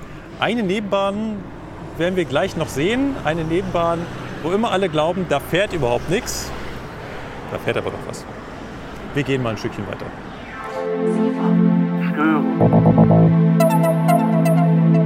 Ich drücke hier mal wieder auf Start. Sind wir schon auf Sendung? Wir sind auf Sendung. Wir sind wieder auf Sendung. Genau. Äh, Wir haben uns ein idyllisches Plätzchen gesucht. Ihr hört Sehr, es auch. sehr es ist, idyllisch. Es ist schlagartig viel, viel leiser. Das Einzige, was fehlt, ist jetzt ein Bier oder eine kühle Cola. Ja, genau. Äh, könnte, könnte hier noch geliefert werden. Tatsächlich sitzen wir direkt am Main, Am Westhafen, am Westhafen. glaube ich. Und wir schauen auf ein ganz besonderes Bauwerk.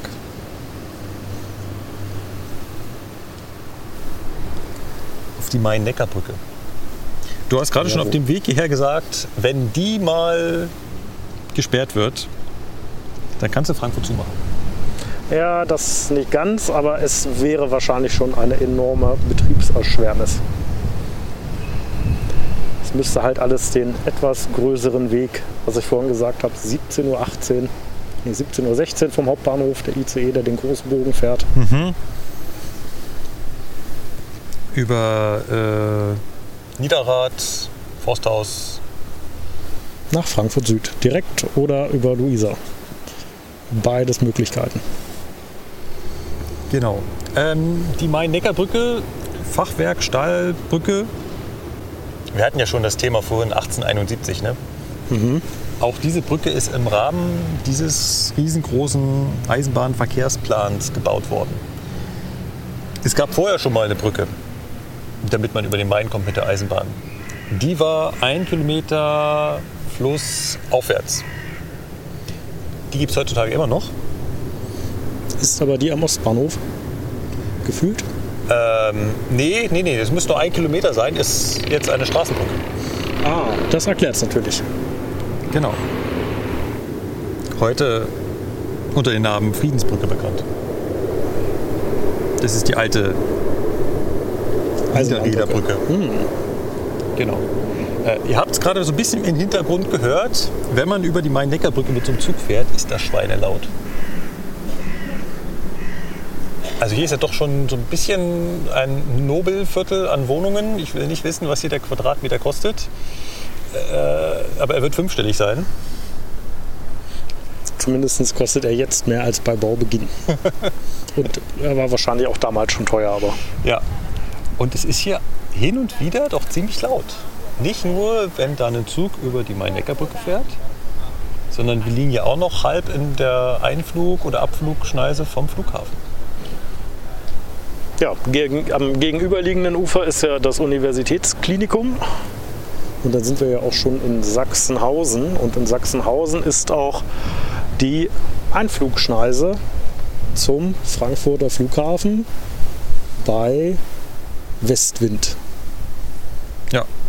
Und äh, wer schon mal so ein bisschen bei Flightradar oder so geguckt hat, wird feststellen, dass ähm, so etwa über Hanau Flieger aus allen Himmelsrichtungen kommen und sich in Richtung Landebahn einsortieren. Von meinem Balkon kann man direkt, wenn man schön in den Himmel guckt, genau diese Stelle sehen und das natürlich am Telefon auch mitverfolgen und gucken.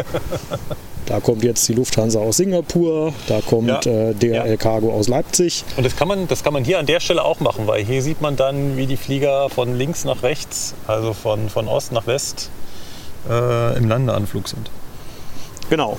Es sei denn, heute ist ein Tag mit Ostbetrieb. Ja. Da ist das Spielchen genau andersrum.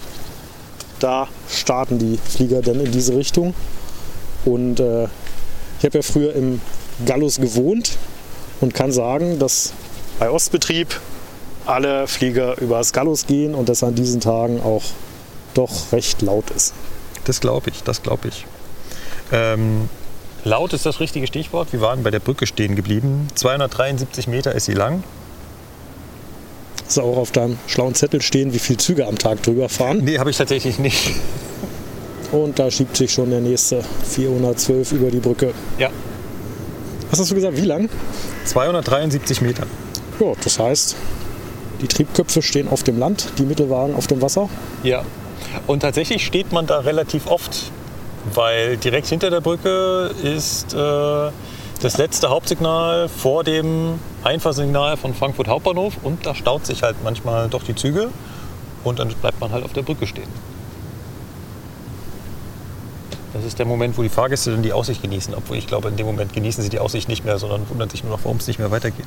Da sitzt ja keiner mehr am Fenster, sondern die meisten stehen ja schon im Gang. Es ist immer so Richtig. kurz vor Hanau zu beobachten, wenn schon mal die Koffer gepackt werden und schon mal so in Richtung Tür vorangeschritten wird. Genau.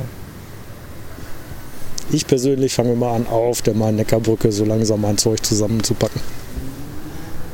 Also die Brücke steht da theoretisch seit 1985. 1800, seit 1885, tut mir leid, das ist äh, 1918. Also theoretisch steht die Brücke da seit 1885. Das sind fast 100 Jahre unterschlagen. Ja. Ähm, sie wurde übrigens gleichzeitig mit der etwas weiter hinten liegenden, also etwas flussabwärts liegenden Brücke bei Niederrad gebaut. Niederräderbrücke, genau. Die große Runde. Ja. So langsam hoffe ich, kriegt ihr als Hörer auch so ein Gefühl, wie das hier mit der Eisenbahn in Frankfurt läuft. Wenn man immer wieder dieselben Begriffe und dieselben Punkte hört. Wie gesagt, man muss sie sich von oben angucken. Dann ist das halb so wild. Das stimmt, das stimmt. Ähm, auch bei der Geschichte dieser Brücke kommt wieder der Punkt, den es immer in Deutschland gibt. Es kam wieder der Krieg. Die Brücke wurde von der Wehrmacht gesprengt. Im März 45. Aber tatsächlich weniger als ein Jahr später schon wieder aufgebaut. Ja, 1946 begann der Wiederaufbau und im November 1946 wurde sie schon wieder in Betrieb genommen. Das ist eine wichtige Brücke. Ja, ganz offensichtlich. Hat man das äh, sehr schnell erkannt, dass diese Brücke möglichst schnell wieder hergerichtet werden muss. Und seitdem steht sie da. Der einzige Umbau, der noch stattgefunden hat, war die Elektrifizierung 1957. Und mit einer kleinen Besonderheit, die hier in Wikipedia steht, die ich vorher auch nicht wusste und auch nicht so wahrgenommen habe. Ähm, die Durchfahrtshöhe der Brücke ist nicht so, also weist nicht die Regelhöhe auf.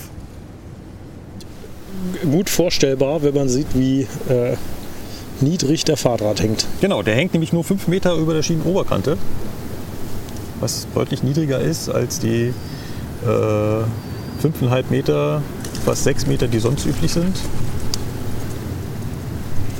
Ähm, angeblich kann man deswegen, also steht zumindest in Wikipedia, angeblich kann man deswegen die Brücke auch nur mit verminderter Geschwindigkeit befahren. Ähm, Könnte hinkommen. ja. Also genau auf der nördlichen Seite von der Brücke ist genau der Geschwindigkeitswechsel. Deswegen, wenn man aus Frankfurt rausfährt, muss man immer noch über die Brücke rüberfahren. Dann ist man hinten mit dem Heck über den Geschwindigkeitswechsel drüber und dann kann man auf die 80 beschleunigen. Also über die Brücke kann man noch mit 80 fahren, andersrum genauso. Hinter der Brücke Richtung Frankfurt Hauptbahnhof fangen die 70 an. Ja. So, und hinter der Brücke, jetzt, äh, von hinter der Brücke sprechen ist immer ein bisschen dumm, ähm, südlich, also auf dem südlichen Ufer, da sind wir ja dann schon im Stadtteil Sachsenhausen. Ähm, da teilt sich die Strecke auch sofort wieder, weil die Brücke, also hier die Main-Neckar-Brücke, die ist ja eigentlich viergleisig. Zwei Gleise gehen direkt nach Frankfurt Süd Jawohl. und die westlichen Gleise, Gehen nach Frankfurt-Luisa, Richtung Darmstadt. das ist quasi die Fortsetzung der, wir haben es vorhin schon mal erwähnt, der Bergstraße Richtung Darmstadt, genau. Ja. Dann kann man da aber noch abbiegen.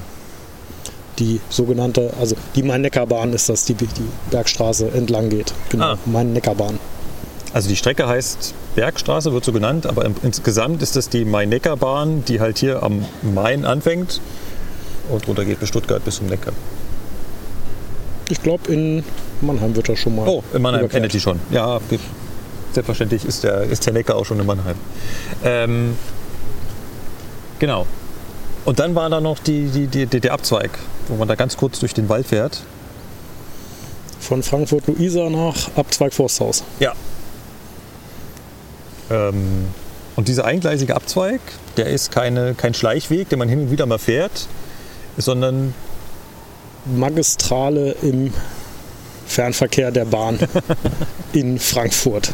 ja, tatsächlich ist das äh, immer, wenn äh, ich Züge von Frankfurt Flughafen oder auch von, von Stuttgart direkt nach Frankfurt Hauptbahnhof fahre, bin ich bisher immer da lang gefahren. Also man könnte auch über Niederrad, über die Niederräderbrücke in den Hauptbahnhof einfahren. Das Glück war mir bisher nicht hold, dass ich das mal erlebt habe. Ich bin bisher immer über Frankfurt-Luisa und Abzweig Forsthaus. Genau, tut mir leid, ich Stadion. war gerade fasziniert, was die Turteltauben hier für einen, äh, Ein Spektakel machen. genau, für einen Tanz aufführen. Ja, dieser Abzweig Forsthaus, also der Name ist schon so oft gefallen, aber es ist halt einfach so eine Abzweigstelle mitten im Herzen. Ähm, es sind ja fünf Anschlüsse, die dieser, die dieser Abzweig hat. Es ist einmal die, also die, die Hauptstrecke ist eigentlich die zweigleisige Verbindung von Frankfurt Süd nach Frankfurt Stadion. Und dann gibt es da einmal die Verbindungskurve Abzweig Forsthaus nach Frankfurt-Luisa Richtung Frankfurt Hauptbahnhof. Aus der Richtung Stadion ebenfalls nochmal die Verbindungskurve nach Neu-Isenburg. Das ist dann in die genau andere Richtung. Und in der anderen Fahrtrichtung gibt es nochmal eine Verbindungskurve vom Abzweig Forsthaus nach Frankfurt Niederrad, was denn die fünfte Verbindung wäre.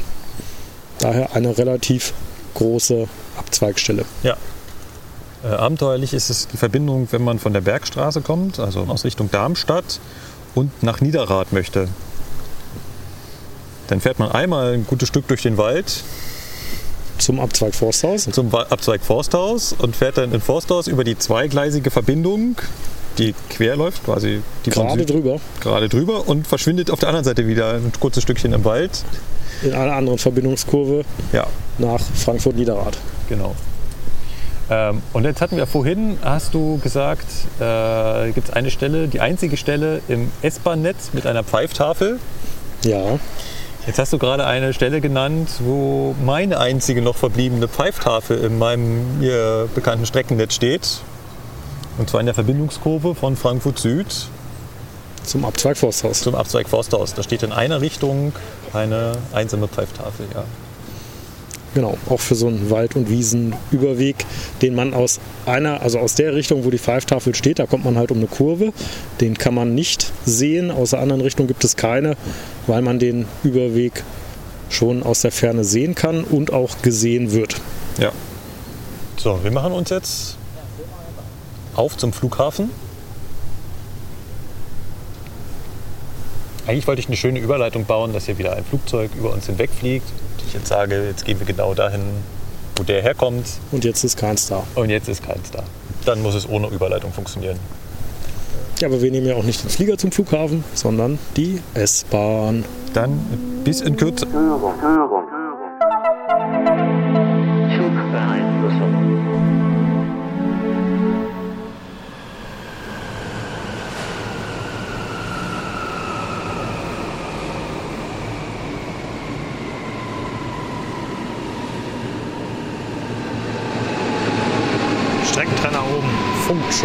Ja, hat man schön gesehen.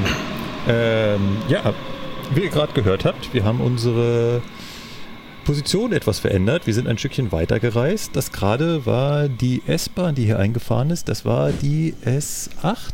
S8. Die kommt aus, Wiesbaden. aus Wiesbaden. Wie die äh, örtlich Kundigen wahrscheinlich schon äh, rausgefunden haben, wir sind am Flughafen. Und zwar genauer gesagt sind wir am Regionalbahnhof von, vom Flughafen. Genau. Hier unten fährt die S-Bahn. Die S-Bahn, die HLB Richtung Hanau unter Schaffenburg und die Flex bis Saarbrücken sowie der Syvex bis nach Koblenz. Okay. Äh, Eine Menge Verkehr für so einen Bahnhof, der drei Gleise hat und total unterschiedlich aussieht. Ähm, wir haben hier einmal Gleise 2 und 3, das ist so ein Mittelbahnsteig. Da sind die Gleise 410 Meter lang. Und dann haben wir noch so ein abgebrochenes Teil da drüben, Gleis 1. Der ist ein Außenbahnsteig. Ganz kuriose Ko Kombination hier unten im Tunnel. Wird aber, also werden die irgendwie unterschiedlich aktuell genutzt? Ja, die Außenbahnsteige Gleis 1 und Gleis 3 sind die durchgehenden Hauptgleise und das Gleis 2 in der Mitte ähm, ist so ein Park- und Wendegleis, ähm, wo dann so, so Kurztakte zum Flughafen oder nach Kelsterbach äh, wenden. Ah, das heißt, eigentlich fahren die ganzen Züge immer nur auf 1 und 3.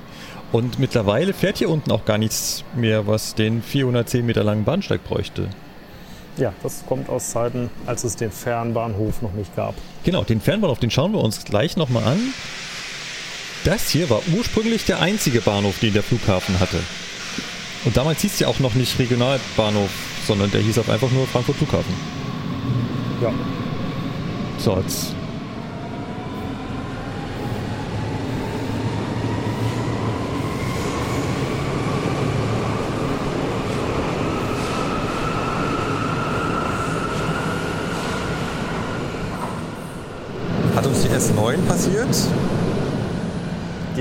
Uns in den Tunnel Richtung, wo geht der Tunnel hin? Wir stehen am westlichen Ende nach Kelsterbach. nach Kelsterbach. Ähm, ist der Tunnel noch lang? Ja, so ein, so ein Kilometer. Ein Kilometer geht das noch äh, unten im, äh, im Tunnel lang, bis, bis es dann auf der anderen Seite rauskommt. Das westliche Ende vom Tunnel, ich bin hierher gegangen und äh, habe zu dir, Sebastian, gesagt, hier ist ja eigentlich noch ein Geheimnis versteckt. Und zwar steht in Wikipedia, dass hier am westlichen Ende eigentlich noch eine Bauvorleistung zu sehen sein soll. Hier sollte mal eigentlich die Ausfädelung oder Ausführung äh, zum, zum Luftfrachtzentrum äh, entstehen. Und dafür soll wohl schon was zu sehen sein. Jetzt stehen wir allerdings hier so richtig schon ja, fast im Tunnel drin. Du siehst auch nichts, ne? Nein, ich sehe nichts. Okay. Die einzige Bauvorleistung, die ich kannte, ist auf der anderen Seite. Die ist aber mittlerweile in Betrieb, die Einfädelung von Gateway Gardens. Die gab es früher schon und ursprüngliche Einfahrt vom Stadion in dem großen Außenbogen ist mittlerweile komplett zurückgebaut. Und die Züge fahren jetzt alle über Gateway Gardens, den Regiobahnhof an. So, jetzt warten wir mal kurz, bis die S-Bahn wieder an uns vorbei ist. Streckentrenner Feuerwerk.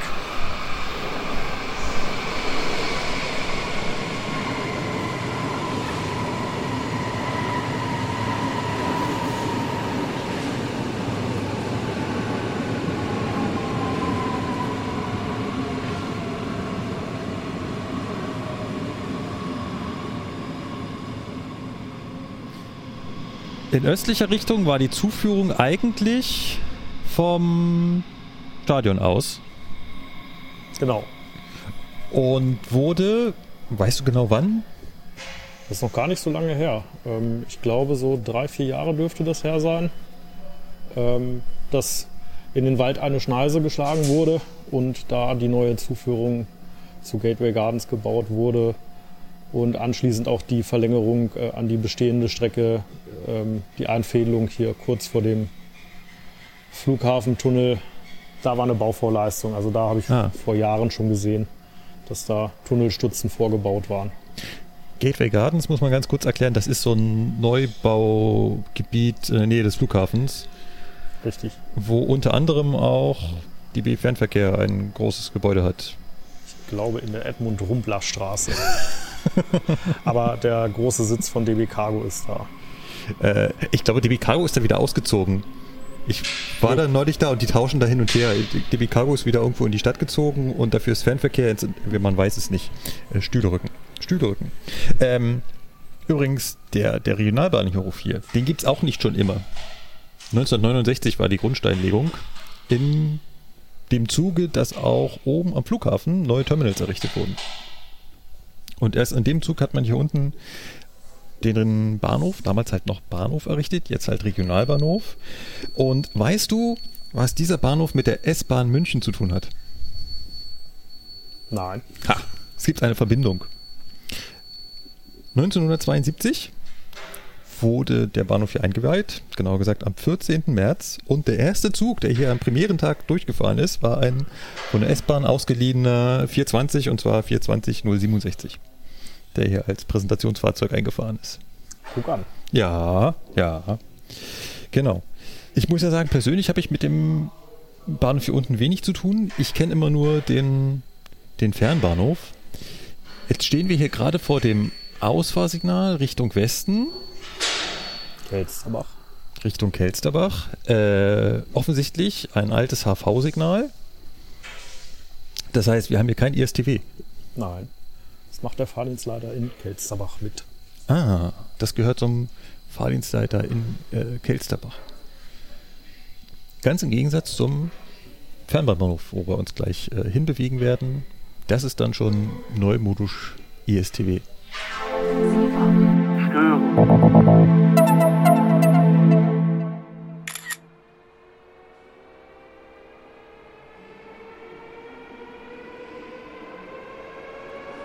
Furchtbares Geräusch.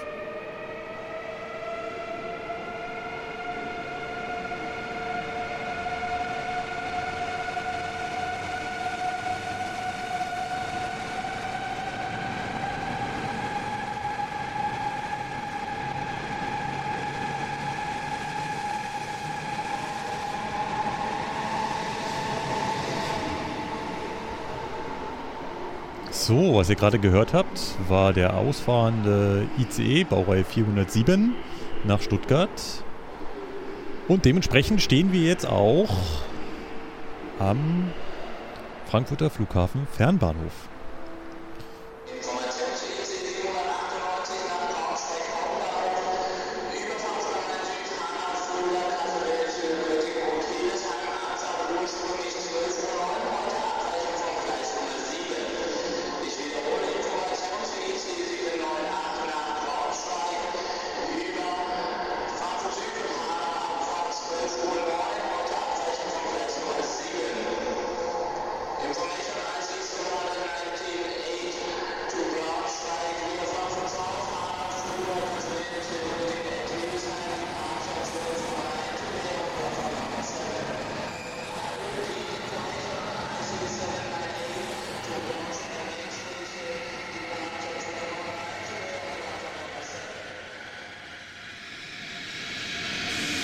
Sehr sympathische Ansagen.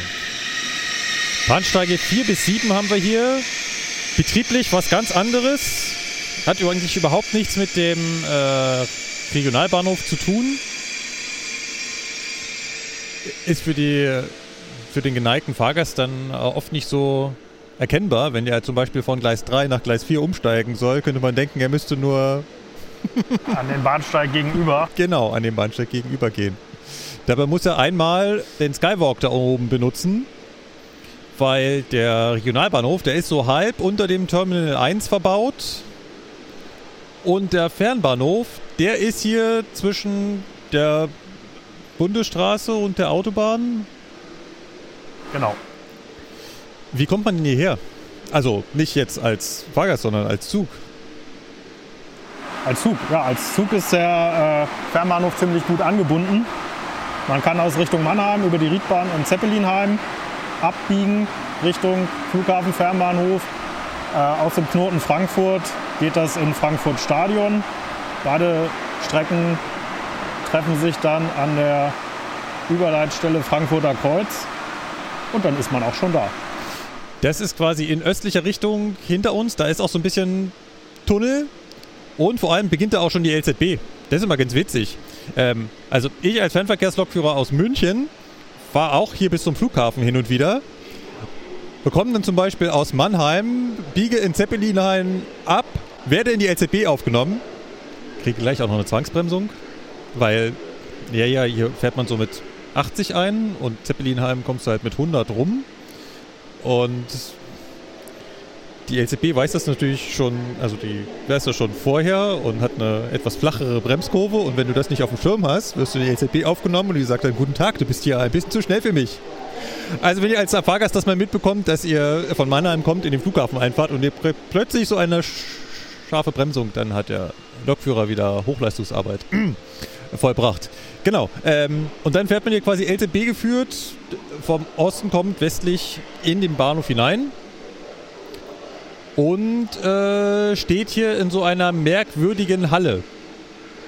Etwas dunkel, rechts und links äh, Glasfassaden. Interessant ist auch noch, wenn man hier mit einem relativ langen Zug einfährt. Zum Beispiel zwei ICE 3 zusammengekuppelt, dann muss man relativ weit vorfahren. Und das Blöde ist, man hat diese Ausfahrsignale dann ans Ende des Bahnsteigs gebaut. Jetzt haben wir in der LZB-Folge schon mal erklärt, dass jetzt der LZB halt auch noch mindestens 12 Meter vor dem Hauptsignal liegt. Das heißt eigentlich in dem Bereich, den ich als Zug für meine Bahnsteiglänge nutzen will. Blöd. Ich habe davon gehört. ja. Ähm, der Bahnhof hier ist deutlich neuer als der Regionalbahnhof. Ja. Grundsteinlegung war erst 1997. Das war so im Rahmen der des, im Rahmen des Baus der Schnellfahrstrecke Köln-Rhein-Main. Ja. Eröffnet wurde der Bahnhof dann am 27. Mai 1999 und damit tatsächlich äh, etwas mehr als drei Jahre vor der eigentlichen Schnellfahrstrecke, die erst 2002, im Juli 2002 ans Netz ging. Sowas gibt's. Ja. Zu früh fertig. Zu früh fertig. Also zumindest vor der Schnellfahrstrecke. Es könnte auch daran liegen, dass die Schnellfahrstrecke etwas länger gebraucht hat. Äh, da kommen wir jetzt aber auch gleich zu dem Punkt, wo der Zug, den wir jetzt gerade wegfahren hören, denn hinfährt. Denn in westlicher Richtung ist das quasi die Auffahrt, Richtung, die Startrampe Richtung Köln. Richtung Schnellfahrstrecke. Richtung genau, Schnellfahrstrecke. die geht. Ich glaube, vorne unterquert man noch eine, eine Lande- oder eine Rollbahn des Flughafens. Also, wenn man da mal zufällig aus dem Fenster guckt und so ein A380 oben drüber vorbeifährt, ist das schon ein imposantes und schattenspendendes Bild. Fliegen ja nicht mehr. Und ähm, Nicht alle in Spanien abgestellt. aber vielleicht bald wieder. Ja. In Richtung Westen kann man halt direkt auf die Schnellfahrstrecke nach Köln fahren. Es gibt aber auch noch einen äh, Abzweig. Der Abzweig Mönchhof ist das, mit dem man links abbiegen kann in Richtung Mainz.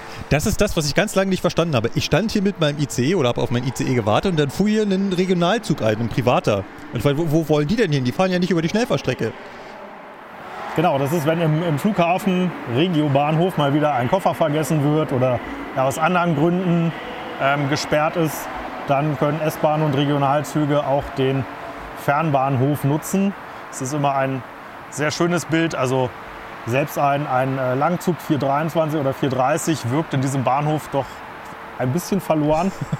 ähm, ich persönlich finde es immer ganz witzig, wenn die HLB mit einem Dreiteiler Zug ankommt und dann bis zur ich glaube 180 Meter Tafel ist das da vorne vorfährt und sich dann die Leute auf dem Bahnsteig in Bewegung setzen müssen.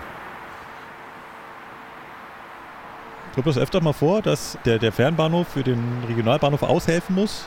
Ja, bei Bauarbeiten planmäßig. Ähm, ja, und wie gesagt, immer wenn der Regiobahnhof mal gesperrt ist. In letzter Zeit waren ja wirklich viel Bauarbeiten durch die Gateway Gardens Anbindung und da ist das dann äh, meistens am Wochenende und spät abends haben dann diese Umleitungen angefangen und war das sogar eingeplant. Ähm, über uns war ursprünglich mal nichts. Da war einfach nur eine Betonplatte und in der Mitte des Bahnhofs, also eine Ebene höher, war noch eine, oder ist, eine Glaskuppel, 15 Meter hoch, 135 Meter lang. Und insgesamt hat der Bahnhof damals nur schlappe 225 Millionen Euro gekostet. Ja, was, was er heute kosten würde. Wahrscheinlich deutlich mehr.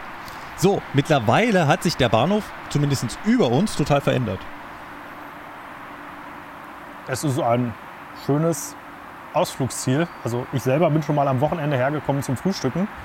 Denn ähm, was man als Reisender immer nur sieht, diese, diese, diese Verteilerebene oben ist relativ langweilig. Man kann an den beiden Enden ähm, noch in den Ost- und in den Westflügel hoch. Da gibt es zum Beispiel ein Paulaner Brauhaus, verschiedene Restaurants, weil ja da auch sehr, sehr viele Büros sind und äh, die Restaurants da Mittagstisch anbieten. Und äh, da gibt es auch ein, ich glaube, Alex ist es, wo man halt am Sonntag mit einem gigantischen Buffet sehr schön frühstücken kann. Oh, das klingt lecker. Du sprichst vom The Square. Ja, so heißt der Kasten oben drüber, glaube ich. Der Fernbahnhof ist sogar Endpunkt, also mindestens einer ICE-Linie, nämlich diese Verstärkerzüge von Berlin über Braunschweig Ja. bis zum Flughafen Fernbahnhof. Das Vergnügen hatte ich auch schon mal. Und er ist auch ein Wendebahnhof. Also es gibt diverse Züge, die halt, äh, also diverse ICEs, die hier einfahren, Kopf machen, also wenden und in andere Richtung wieder rausfahren. Also Züge, die zum Beispiel aus Stuttgart kommen, können halt nicht durchfahren und dann in Frankfurt Hauptbahnhof landen, sondern die müssen einfahren und rückwärts wieder raus. Ja, es gibt noch eine andere kleine Verbindungskurve von der Schnellfahrstrecke kommend vor dem Fernbahnhof. Dort kann man in Richtung Kelsterbach abbiegen und landet dann am Regionalbahnhof. Heißt also, wenn der Fernverkehrsbahnhof ausfällt, kann man den Regionalbahnhof nutzen. Oh, das, da bin ich mal gespannt, ob ich das irgendwann mitmachen werde. Ähm, wir waren gerade bei The Square. Das ist ein riesengroßes Büro, Hotel, Einzelhandels, Ja. Gastronomie, Gastronomiezentrum, was nachträglich auf den Bahnhof oben drauf gebaut wurde. Also das war schon vorgesehen, aber wurde halt erst nachträglich gebaut. Wie schon gesagt, also 1999 wurde der Bahnhof äh, eröffnet und 2007 begannen die Bauarbeiten für The Square, was übrigens ein Kofferwort ist aus Square für Platz, Englisch Platz und Air für Englisch Luft. The Square. Wieder was Äh, dazugelernt. Genau. Äh, 2007 begannen die Bauarbeiten dafür, damals noch als Air Rail Center Frankfurt genannt. Hieß dann aber in Wirklichkeit niemals so. Wurde 2011 fertiggestellt und kostete dann schlappe 1,25 Milliarden Euro. In Summe, alles zusammen. Nee, nee, nur The Square Ach, obendrauf. der Aufbau. Nur der Aufbau obendrauf. Genau. Beherbergt zwei Hotels, jede Menge Büros und äh, Gastronomie. So sieht's aus. Äh, gesteuert, wie schon gesagt, elektronisches Stellwerk aus der Betriebszentrale in Frankfurt und jetzt für die Insider Bauform Thales. Fahrdienstleiter ist halt der für die Schnellfahrstrecke Köln-Rhein-Main. Ähm, ich habe noch einen Fun Fact, äh, was heißt Fun Fact? Noch eine Kuriosität und zwar, wir stehen hier am östlichen Ende an diesen Portalen. Da sind ähm, Notausgänge, wo man raus kann, die nicht überwacht sind. Also zumindest nicht elektronisch überwacht. Ich weiß nicht, was passiert, wenn man da einfach rausgeht. Ich habe es noch nicht probiert. Was man hier aber sieht, ist äh, rechts und links riesengroße Lüfteranlagen. Und die waren wohl eigentlich mal dafür gedacht, dass die anspringen, wenn ein Zug einfährt, um diese Druckwelle im Bahnhof wegzunehmen. Ich habe hier schon die ein oder andere Minute zugebracht, die haben sich nie bewegt. Ich habe sie gesehen, aber ich habe sie auch noch nicht in Aktion erlebt. Äh, vielleicht kann uns ja einer der Hörenden äh, aufklären, wann die außer Betrieb gegangen sind oder ob die in bestimmten Fällen noch angeschmissen werden. Vielleicht auch Rauchabzugsanlage mittlerweile nur noch. Wenn es hier irgendwann mal anfängt, ein ICE zu kokeln, was hin und wieder ja schon mal passiert ist. Gut. Es gibt, glaube ich, keine Züge, die hier durchfahren. Zumindest die planmäßigen halten alle. Ja, es gibt aber noch ganz, oh, das ist noch ganz lustigen Fakt. Es gibt Züge, die halten hier zweimal. Ja, ja. Ich glaube, ist es noch so? 618, 619, einer von denen? Ähm, müsste man mal nachgucken. Ähm, es gibt halt Züge, die kommen von Köln, fahren über die Schnellfahrstrecke, halten hier das erste Mal. Und dann ist es lustig, dann kann man auf die Bahnhofsanzeige rausschauen und da steht der selbe Zug zweimal dran. Weil dieser Zug fährt dann nach Frankfurt Hauptbahnhof, macht dann Frankfurt Hauptbahnhof Kopf und fährt dann Richtung Stuttgart. Und Richtung Stuttgart fährt er nochmal hier rein äh, in den Flughafen Fernbahnhof und macht hier nochmal Kopf und kommt hier quasi ein zweites Mal an. Genau, ich kenne die, die Geschichte, glaube ich, andersrum. Von Stuttgart kommt über Flughafenbahnhof in Hauptbahnhof und weiter Richtung Ja. Köln. Ja, gibt es wahrscheinlich äh, ein Zugpaar, was äh, diese lustige Konstruktion macht. Ja, ich würde vorschlagen, wir setzen unsere Reise fort und hören uns gleich in der nächsten Location. Störung, Störung. Zugbeeinflussung. So, unsere kleine Rundtour rund um Frankfurt nähert sich langsam dem Ende. Wir sind an der vorletzten Station angekommen. Gerade eben noch am Flughafen, jetzt schon in Frankfurt Süd. Und was wir zwischendurch vergessen haben, hast du mich gerade darauf aufmerksam gemacht, so eine klitzekleine besondere Bahn, wo ich selbst auch schon ein, zwei Mal drüber gestolpert bin, über eine kleine Bahn, die am Wasser lang geht. Wenn man am Main entlangläuft, am Mainufer, am nördlichen Mainufer, stellt man fest, dass da eine kleine Eisenbahn langläuft. Ja. Und dann sagen die Leute immer, da fährt nichts mehr. Mag im ersten Moment so aussehen, ist aber nicht so.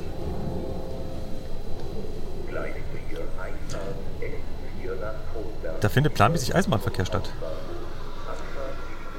Ja, allerdings nicht auf dem Ende, das direkt am Main lang geht. Wir hatten ja das große Glück vorhin, ähm, mal so einen Zug, der, ich weiß nicht, ob das die Werkbahn ist, zu sehen. Der Lokführer und der Rangierbegleiter waren mal schnell zum Rewe Kaffee holen. Und äh, deshalb stand die Lok da vor dem, vor dem Bereich, bevor es ans Ufer geht. Es soll aber Fahrten geben unten am Mainufer entlang, denn die Hafenbahn beginnt in Frankfurt-Griesheim im Mainzer Becken. Da ist eine Anschlussverbindung und dann geht es hinter dem Paketzentrum über die Gutleutstraße. Da sind wir auch einmal über die Gleise gestolpert. Da hast du, glaube ich, auch die Fotos gemacht. Ja, gibt es ein Foto An in den Shownotes? Großen Bahnübergang. Ja. Und ja, dann schlängelt sie sich halt immer mehr zum Wasser ran. Läuft dann bis zum, ja, so ungefähr bis zum Ostbahnhof und geht da wieder im Güterbahnhof, im Ostbahnhof in einem Anschlussgleis, kommt man wieder auf die DB-Infrastruktur. Und passiert halt ein Kohleheizkraftwerk. Ja. Genau, von, äh, davon waren wahrscheinlich auch diese Güterwagen, die Kohle anliefern. Ja, ja. Für das Heizkraftwerk West heißt es, glaube ich. Ähm, was aber Kohle auch, das habe ich schon mal beobachtet, übers Wasser bekommt. Die haben da eine Anlegestelle, gar nicht weit weg, wo wir vorhin gesessen haben. Legen ab und zu mal Schiffe an und dann kommt dann da aus diesem Nachbargebäude so ein Arm rausgefahren und saugt da die Kohle ab.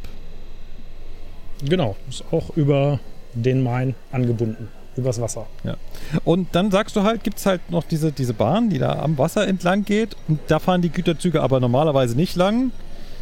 Genau, ich habe bisher noch keinen da gesehen. Ich, ah, also ich habe auch keinen Ausflugsverkehr dort gesehen, aber ich habe äh, von anderen schon gehört, dass das halt sehr schwierig ist, weil am Eisernen Steg halt wirklich viel Publikumsquerverkehr läuft und ich kann mir vorstellen, dass da halt besondere, besondere Sicherungsmaßnahmen nötig sind oder man halt sehr langsam fahren muss, bis auch der Letzte einen gesehen hat und sich dazu entscheidet, nicht kurz vor dem Zug noch rüber zu laufen. Das Stückchen, du warst gerade beim Rewe, wo die Kollegen äh, sich ihren Kaffee geholt haben. Da verläuft sie auch so ein Stück weit wie eine Straßenbahn zwischen den beiden Spuren der Straße. Das äh, sieht eigentlich ganz cool aus. Zwischen so die Handweichen und äh, das ist da an der Stelle eine richtige Eisenbahn, die auch noch benutzt wird hin und wieder. Genau, es sieht im ersten Moment aus wie Straßenbahn, weil es einfach ähm, über so eine Grünfläche mitten zwischen der Straße verläuft. Aber ja, richtige Eisenbahn. So, kleiner Sprung. Wie gesagt, wir sind weitergefahren. Wir sind in Frankfurt am Main Süd. Ein Bahnhof, den ich als Fernverkehrer relativ selten irgendwie anfahre, meistens durchfahre. Ja, aber wenn man durch Frankfurt durchfährt, kommt man meistens durch Frankfurt Süd. Ich sage, es ist schwer, um diesen Bahnhof drumherum zu fahren. Was ich leider noch nicht erlebt habe, also ich habe mal gehört, hier hat mal äh, ein, ein Trafo gebrannt. Da war Frankfurt Süd ausgefallen und musste von extern versorgt werden. Da hat das THW mit Strom ausgeholfen. Was ich mir mal vorstellen oder nicht vorstellen möchte, ist, wenn dieser, dieses Stellwerk einmal ausfällt. Denn in Frankfurt Süd wird nicht nur der Bahnhof Frankfurt Süd gesteuert und der Teil der S-Bahn, sondern es hängt auch noch die Abzweigstelle Forsthaus daran und der Bahnhof Frankfurt-Luisa, die ja hier äh, wichtige Funktion haben, die Züge richtig zu verteilen. Also sollte Frankfurt Süd mal ausfallen, könnte man ja sagen, ja, dann kann man ja aus Aschaffenburg Richtung Darmstadt fahren und da die Kurve. Aber da kommt man auch wieder in Frankfurt-Luisa oder in ab Neu-Isenburg die Verbindungskurve am Abzweig Forsthaus raus. Und sollte das mit ausfallen, müsste man den Umweg gleich noch ein bisschen weitermachen und von Aschaffenburg über Darmstadt in Richtung Mainz. Mainz und könnte dann zum Beispiel über nach einer kleinen Drehfahrt, man kommt ja dann in Mainz-Bischofsheim an und muss dann über Mainz Hauptbahnhof, äh, kann wieder zurückfahren über diese Güterstrecke durch Wiesbaden zum Abzweig Kostheim. Und da kann man dann wieder äh, über, über Hochheim nach Frankfurt Höchst fahren oder über, zurück nach Mainz, Bischofsheim, über Rüsselsheim. Also man dreht dann einfach, weil es keine direkte Verbindungskurve gibt, sondern man fährt einmal über Mainz im Kreis, damit man von der anderen Richtung in Mainz Bischofsheim wieder ankommt und kann dann über Rüsselsheim nach Frankfurt Stadion fahren. Gibt es auch eine Möglichkeit, nördlich von Frankfurt irgendwie? Ja, man müsste in Kassel schon auf die Main-Weser-Bahn. Dazwischen geht eigentlich nichts. Okay, das wäre schon sehr großräumig. Äh, Ja, man könnte vielleicht in, in Hanau Kopf machen und über Friedberg Kopf machen, nach Frankfurt reinfahren. Das könnte vielleicht ein kleines bisschen schneller sein, als ab Kassel gleich über die Main-Weser-Bahn zu fahren. Aber von Fulda aus besteht noch die Möglichkeit bis Flieden, abbiegen, Elm nach Gmünden, die Verbindungskurve nach Langen-Prozelten. Ja, und dann ist man wieder in Aschaffenburg und hat wieder das gleiche Problem, dass man ja wieder über Bischofsheim fahren kann. Also Frankfurt Süd sollte nicht ausfallen. ansonsten ist hier ein dichter Verkehr. Wir haben zwei Bahnsteige für die S-Bahn, wo die Linien Richtung Hanau langfahren, richtig? Nein. Hier von der S-Bahn fahren die 5 nach Bad Homburg-Friedrichsdorf, die 6 äh, in Richtung Friedberg und Großkarben, ähm, die 3 in Richtung Bad Soden und die 4 nach Kronberg. Die 5 und die 6 enden in südlicher Richtung hier in Frankfurt Süd. Nur die 4 fährt weiter bis nach Langen und die 3 fährt noch ein bisschen weiter nach Darmstadt. Die fahren von hier aus nach Darmstadt. Äh, wo lang? Da, da lang. Genau. Also Richtung Westen. In den Sonnenuntergang. Die S-Bahn unterquert die Streckengleise zum Hauptbahnhof und schwenkt Richtung Luisa. Also es ist wirklich ein Dreieck an der Stelle. Äh, in Richtung Frankfurt-Luisa wieder ein und läuft dann entlang der Strecke nach Darmstadt zuerst links, dann Neu-Isenburg, Dreieich-Buchschlag rechts der Strecke. Langen ist auch noch rechts der Strecke und dann wird wieder die Seite gewechselt auf die linke Seite. Und von da aus geht es dann links der Hauptstrecke nach Darmstadt bis nach Darmstadt Hauptbahnhof. Da fällt mir ein, wir müssen mal eine Folge noch über die S-Bahn Frankfurt machen. Ich glaube, da verbirgt sich noch äh, eine Menge Geheimnisse. Weil ich habe jetzt gerade gedacht, hier fahren die S-Bahnen östlich Richtung Hanau. Die Regionalzüge fahren Richtung Hanau. Ja, Die, die S-Bahn macht aber einen, einen Bogen unter den Main durch in Richtung Hauptbahnhof, fährt nochmal durch die ganze Innenstadt und kommt dann am Hauptbahnhof wieder raus. also die Züge, die östlich aus dem Bahnhof rausfahren, die fahren gar nicht weiter Richtung Osten, sondern die machen eine scharfe Kurve und fahren eigentlich ja dahin, wo wir vorhin angefangen haben, wieder zurück zum Hauptbahnhof. Genau. Ähm, da vorne sieht man ja, versinkt die Strecke sofort. Ja. Also äh, das ist ziemlich witzig. Man kann in Frankfurt Süd so auf 10, 12 km/h beschleunigen und lässt dann einfach bis in die Station Lokalbahnhof reinrollen. Genau, und dann geht es über den unterirdischen Abzweig Schlachthof. Ähm, da kommt die Strecke vom Offenbacher Citytunnel und von Hanau und von Oberroden und von Dietzenbach. Die Strecken kommen in Offenbach-Ost dazu. Ähm, das zweite Linienbündel. Da gibt es einen unterirdischen Abzweig, auch mit Wehrkammertoren, damit der Tunnel nicht voll läuft im Gefahrenfall. Und an der Konstablerwache gibt es Bauvorleistungen ähm, für die hoffentlich bald irgendwann kommende nordmainische S-Bahn. Von Hanau über äh, Maintal und den Ostbahnhof irgendwie unter der EZB durch, auch in den Citytunnel, in den S-Bahn-Tunnel. Die EZB ist das zylindrische, eckige, kantige Teil, was da vor uns in den Himmel ragt. Der große Spiegel, ja. Der große Spiegel. Es gibt morgens Situationen, da ist es teilweise sehr anstrengend, wenn sich die Sonne da drin spiegelt. Ähm, ja, es ist ein, ein großer Spiegel. Wenn wir jetzt schon da Richtung Osten schauen, da hinten teilt sich die Strecke ja auch sofort wieder auf. Also zum einen haben wir gesagt, geht jetzt die S-Bahn links weg. Dann stehen wir hier, hier auf den anderen restlichen drei Bahnsteigen. Das hier sind die, die Streckengleise der äh, südmainischen Strecke Hanau-Offenbach, Frankfurt Süd. Das ist, die, äh, das ist die Verbindung, die ursprünglich dann mal weiter ging äh, bis Bebra. Und ja immer noch weiter geht. Und ja immer noch weiter geht, aber das war äh, die ursprüngliche Frankfurt-Bebra Eisenbahn. Genau. Dementsprechend könnt ihr alle mal raten, wie Frankfurt Süd ursprünglich mal hieß. Bibra Bahnhof. Ui. Ja.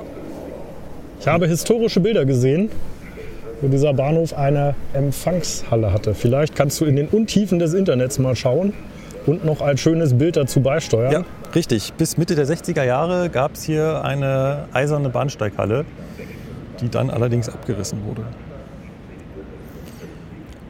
Nicht abgerissen wurde hingegen das Empfangsgebäude. Das Prinzip noch, also es ist nicht ganz das Originale, also ganz am Anfang, als äh, der Bahnhof 1909 aufgemacht wurde, gab es noch so ein holzenes Empfangsgebäude, das gibt es nicht mehr.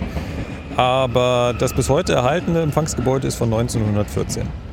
Wurde aber witz- witzigerweise 1984 einmal vollständig abgetragen Guck an.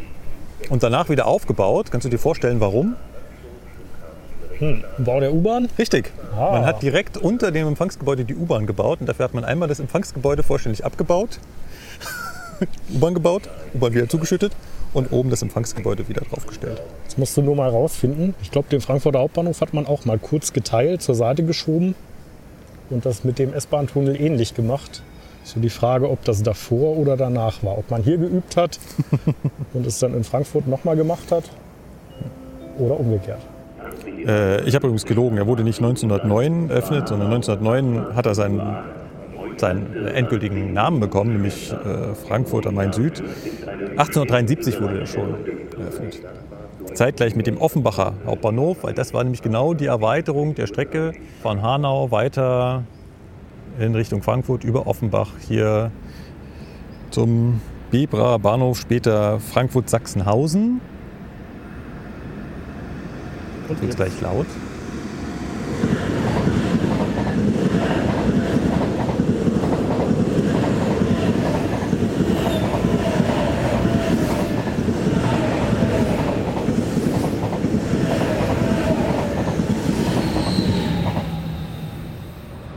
Das war der ICE aus München. Genau. Später Bahnhof Frankfurt-Sachsenhausen, weil wir sind hier im Stadtteil Sachsenhausen. Richtig. Ein relativ angenehmer Stadtteil. Oder nicht? Ja, mit Anbetracht auf die Flugzeuge vielleicht nicht, Aber nicht ganz so schön. aber Aber, zu abends zum Feiern und Ausgehen Genau. ist es ein eigener Amüsierstadtteil, würde Ja. ich mal fast sagen.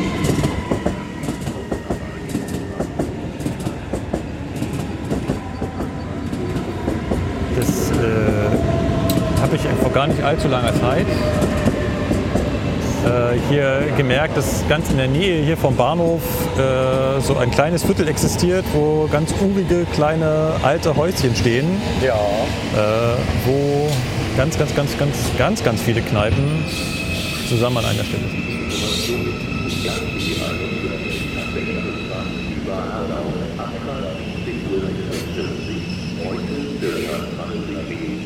So, jetzt können wir etwas Seltenes beobachten. ein ICE in Frankfurt Süd. Ein ICE, ICE 70, hält in Frankfurt Süd. Tja, hat vielleicht keinen Parkplatz mehr am Hauptbahnhof bekommen. Aber man sieht, die Nachfrage ist groß. So, wir waren eigentlich dabei fest äh, stehen geblieben, dass sich da hinten ja die Strecke aufspaltet. Wir haben eben gerade festgestellt, südmainisch von Hanau, Offenbach, geht es hier nach Frankfurt Süd. Die Züge können aber auch nordmainisch fahren. Genau. Dafür haben wir eigentlich den anderen Bahnsteig, Gleis 7 und 8. Das sind so die Hauptgleise in Richtung Frankfurt Ost. Da ist mein persönlicher Geheimtipp äh, für die schönste Aussicht über Frankfurt Skyline. Ähm, ich habe auch persönlich schon auf der Brücke gestanden und äh, der Güterzug hat angehalten. Das Fenster am Führerstand ging runter. Ein paar schöne Fotos gemacht als Andenken und weiter ist der Güterzug gefahren. Ja, wirklich äh, eine sehr schöne Aussicht. Ähm, ich vermute, es liegt daran, dass die, die Hochhäuser einfach in einer, in einer anderen Reihenfolge, will ich nicht sagen, aber man, man sieht sie einfach besser als von anderen Punkten der Stadt. Von, von daher ist dieser Ausblick über den Main einfach sehr schön. Ja, und äh, Frankfurt Ost ist ein sehr langer Bahnhof, der zieht sich eigentlich fast bis zum Bahnhof Frankfurt-Main-Kur. Da gibt es das Ausfahrsignal, da kommt ein Bahnübergang und dann kommt schon das Einfahrsignal. Und in Frankfurt-Main-Kur sitzt auch noch ein Fahrdienstleiter, der betreut die Strecke bis kurz vor Hanau. Das ist die nordmainische Strecke. Und es ist geplant, die S-Bahn Rhein-Main nordmainisch auszubauen. Eine weitere Strecke von Hanau über Maintal nach Frankfurt Ost und ab Frankfurt Ost unterirdisch äh, weiter in den Citytunnel. Kann sich nur noch um Jahrzehnte handeln, denke ich mal.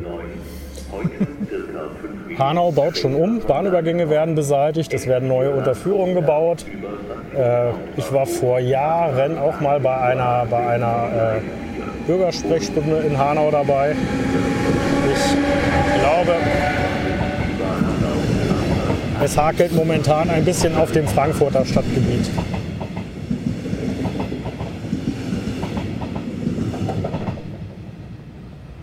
Das kann ich mir vorstellen, ja. So, dann gibt es an der Seite noch Gleis 9, 10. Das ist so, da endet ähm, die halbstündliche Zusatzregionalbahn, die von Aschaffenburg bis Frankfurt Süd fährt, über, über äh, Hanau-Maintal. Nordmainisch? Ja, nordmainisch, weil ich glaube, es ist einfach kein Platz mehr am Hauptbahnhof für einen zweiten Takt. Ähm, so dass hier immer sechs nach die Regionalbahnen aufbrechen und dann auch nordmainisch einen Halbstundentakt bieten. Der ist so ein bisschen, ein bisschen abgelegen, der wird auch manchmal äh, für Umleiterzüge genutzt, die da halten müssen, wenn der Bahnsteig ausreichend lang ist. Der ist ein Und- deutliches Stückchen kürzer als alle anderen. Ja, ist aber vorne irgendwie verlängert worden. Ich vermute mal, das hängt mit den Bauarbeiten auf der Main-Weser-Bahn zusammen. Als alle Züge äh, von Friedberg über Hanau nach Frankfurt gefahren sind, oder äh, einige haben auch in Hanau geendet und nur bestimmte sind weitergefahren und haben dann hier in Frankfurt Süd geendet. Ähm, Gleis 10, da ist so ein bisschen Bahnsteig, aber auch so ein bisschen nicht Bahnsteig.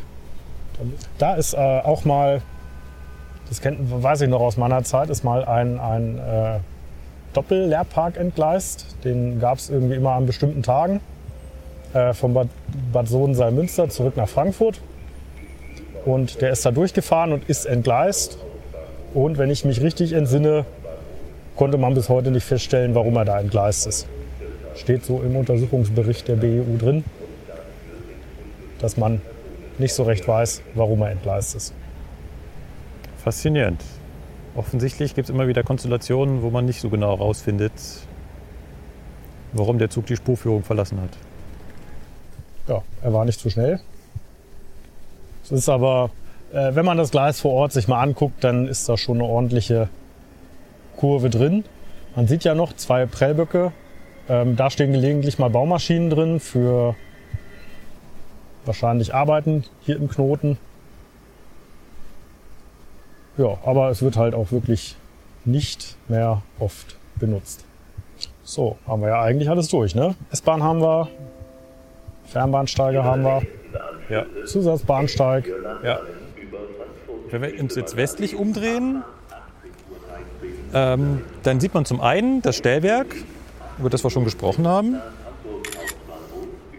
was nicht nur hier den Bahnhof steuert, sondern wie du gesagt hast, auch Abzweig Forsthaus Ja. Und Luisa.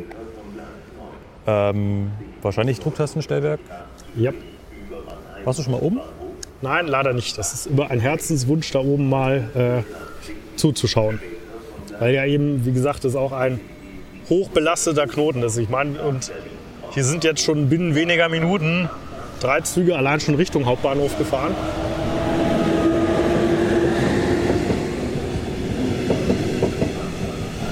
Und es nimmt gefühlt kein Ende. Außer nachts. Nachts wird es ja mal ein, ein kleines bisschen ruhiger. Ja. Ja. Ja, man sieht linker Hand die Gleise, die in Richtung Abzweig Forsthaus weggehen, da wo die besagte Pfeiftafel kommt. Genau, wenn wir da die äh, Strecke weiterverfolgen, kommen wir am Abzweig Forsthaus vorbei. Und wenn wir dort einfach geradeaus weiterfahren, landen wir wieder im Stadion. Also wir landen natürlich nicht im Stadion, sondern im Bahnhofstadion, wo dann linke Hand das wirkliche Stadion der Eintracht ist. ähm, übrigens wieder der Fun Fact: Der Bahnhof hieß nicht schon immer Stadion, sondern früher mal Sportfeld, Jawohl. wurde nachvollziehbarerweise umbenannt. Die Abkürzung ist aber heute noch FSP. Genau. Und von hier aus rechterdings, nee, halt, Moment, wenn wir da links abbiegen, habe ich ja gerade gesagt, kann man, bin ich wieder in Forsthaus. Und in Forsthaus könnte ich rein theoretisch eben nicht geradeaus fahren, sondern ich könnte nach rechts fahren, würde dann in Niederrad landen, könnte auch so Jawohl. in den Bahnhof einfahren. Oder aber würde ich von hier aus auch auf die Bergstraße kommen oder fehlt da die Weiche? Nein, da muss man hier die andere Strecke nach Frankfurt-Luisa nehmen. Sonst Ja. ist die Ausfahrt Ja, glaub ich auch. verpasst. Genau. Machen wir das mal. Fahren also hier, wo wir gerade stehen, mehr so halb rechts. Ähm, dann sehen wir auf, also ganz rechts, da kommt die Abstellanlage der S-Bahn, sehe ich das richtig? Genau. Da hatten wir vorhin schon ganz kurz drüber gesprochen, wo auf der rechten Seite neue Häuser zu erkennen sind, äh, Und wo jetzt morgens nicht mehr gepfiffen wird. wo morgens nicht mehr gepfiffen wird. Es wird schwer davon ein Foto zu machen, weil wie gesagt, wir gucken halt genau in die untergehende Sonne. Ähm, wenn wir hier aber den Gleisen weiter entlang gehen würden, wir fahren einfach mal entlang, dann sind wir immer noch äh, im Frankfurt Süd, weil der zieht sich hier so ein bisschen. Genau. Das heißt, Bahnhofsteil Abstellanlage. Der, ähm, das Ausfahrsignal ist etwas weiter hinten. Und dort hinten verzweigt sich die Strecke noch einmal. Dort kann ich noch mal links, ab, links abbiegen. Die eingleisige Verbindungskurve nach Frankfurt-Luisa. Die planmäßig von der S-Bahn befahren wird. Die S-Bahn hat eine eigene Strecke. Die Ah. S-Bahn unterquert ja den Bahnhofsteil Abstellanlage und kommt auf der linken Seite wieder zum Vorschein. Mhm. Ja, ja. Und hat dann zwei eigene Gleise, wo auch keine Verbindung mehr möglich ist. Die nächste Verbindung zum S-Bahn-Gleis gibt es erst wieder in Langen. Ähm, das ist wirklich nochmal ein eigenes äh, Verbindungsgleis nach Frankfurt-Luisa, was dann direkt in einem Überholgleis im Bahnhof anschließt. Es gibt aber auch eine Weichenverbindung gleich rüber auf Streckengleis und dann ist man schon fast in Neu-Isenburg. Oder man kann auch einmal ganz quer rüberfahren, wieder zum Abzweigforsthaus hoch. Viele Wege führen nach Frankfurt. Zum Hauptbahnhof oder nach Süd oder Sportfeld, äh, Stadion. Genau. Ähm, oder aber ich folge den Zügen, die hier. Der kürzeste Weg, einfach zum Hauptbahnhof. Genau. Genau. Dann landen wir da, wo wir gerade vorhin drüber gesprochen haben, nämlich Abzweig direkt Main-Neckar-Brücke, mit der entsprechenden Brücke dazu. Abzweig Main-Neckar-Brücke und dann kann man über die beiden Streckengleise der Strecke von Darmstadt oder von Bebra in den Hauptbahnhof einfahren. Oder aber ich kann noch am Hauptbahnhof wieder vorbeifahren. Könnte theoretisch auch. Ja, man kann auch äh, ganz links rüber, Kamberger Brücke, über das Gütergleis will ich es jetzt nicht nennen, äh, über die zwei Streckengleise zur Galluswarte und weiter nach Frankfurt West Richtung Main-Weser-Bahn oder in den Taunus nach Bad Homburg, nach Kronberg, nach Bad Soden. Und so weiter.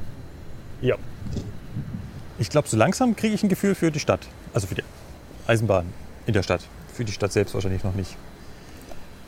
Ähm, haben wir jetzt im Knoten Frankfurt irgendwas vergessen?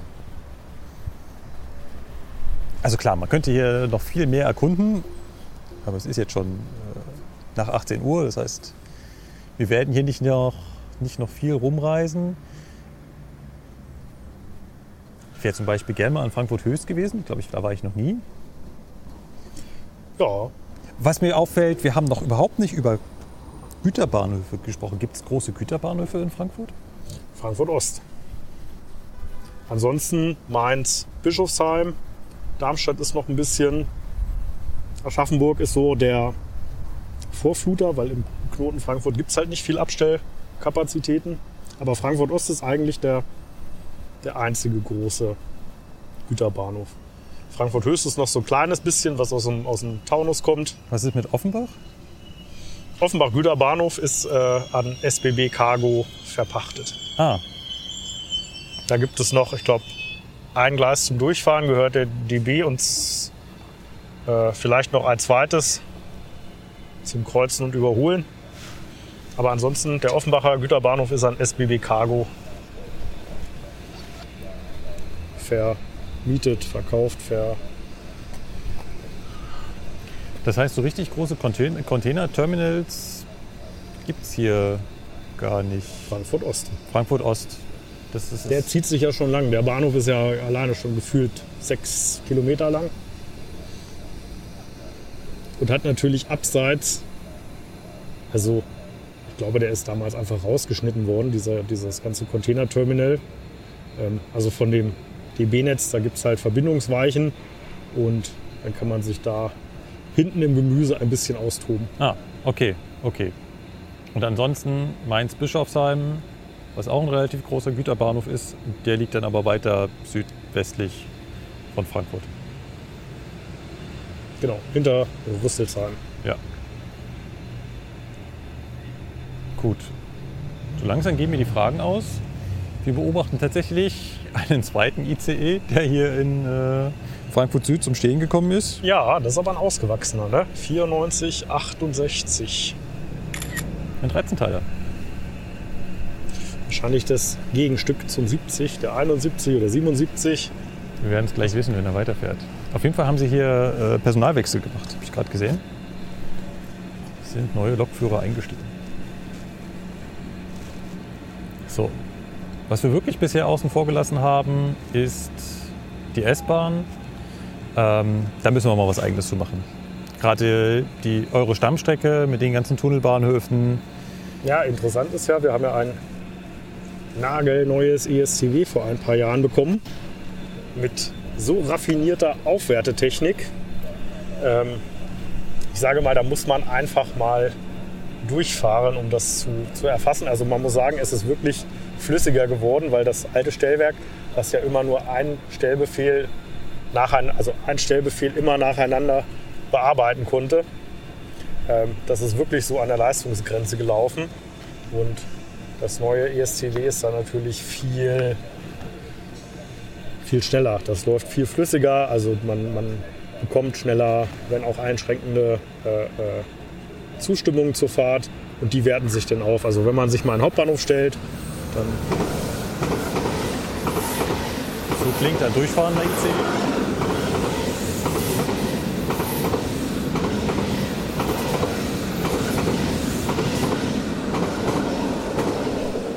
Der wird weiter Richtung Fulda fahren. ja, von hier aus führen alle Wege nach Fulda oder naja, nach Aschaffenburg wäre vielleicht auch möglich. Ja, also zum S-Bahn-Tunnel ist es halt wirklich schön. äh, Das Signal wird frei mit KS2, mit, mit 40 zum Beispiel. Dann geht es auf KS1 mit, mit äh, 40 erwarten. Dann geht es hoch auf 60 erwarten, 70 erwarten, bis einfach grün. Das ist wirklich so, ja, sehr, sehr gut durchdacht. Und flüssig und schnell hintereinander die Aufwertung. Genau. So, ansonsten Dieser, dieser Bahnhof hat auch, also zumindest für die Fahrgäste, einen entlastenden Punkt, weil man nicht erst über den Hauptbahnhof fahren muss, sondern hier steigen wirklich sehr viele aus und wechseln schon auf die U-Bahn in die Stadt, ähm, da man sich einfach so den, den doch sehr stark ausgelasteten Hauptbahnhof ein bisschen sparen kann. Und es natürlich auch auf dem Rückweg dann wieder ein, ein Anlaufpunkt, weswegen hier die Bahnsteige meistens auch gut gefüllt sind. Ja. Ähm, nichts sagen, fällt der nächste ICE. Ja, es hängt wahrscheinlich alles zusammen mit dieser Niederradsperrung mit den Das Bauarbeiten. kann sein.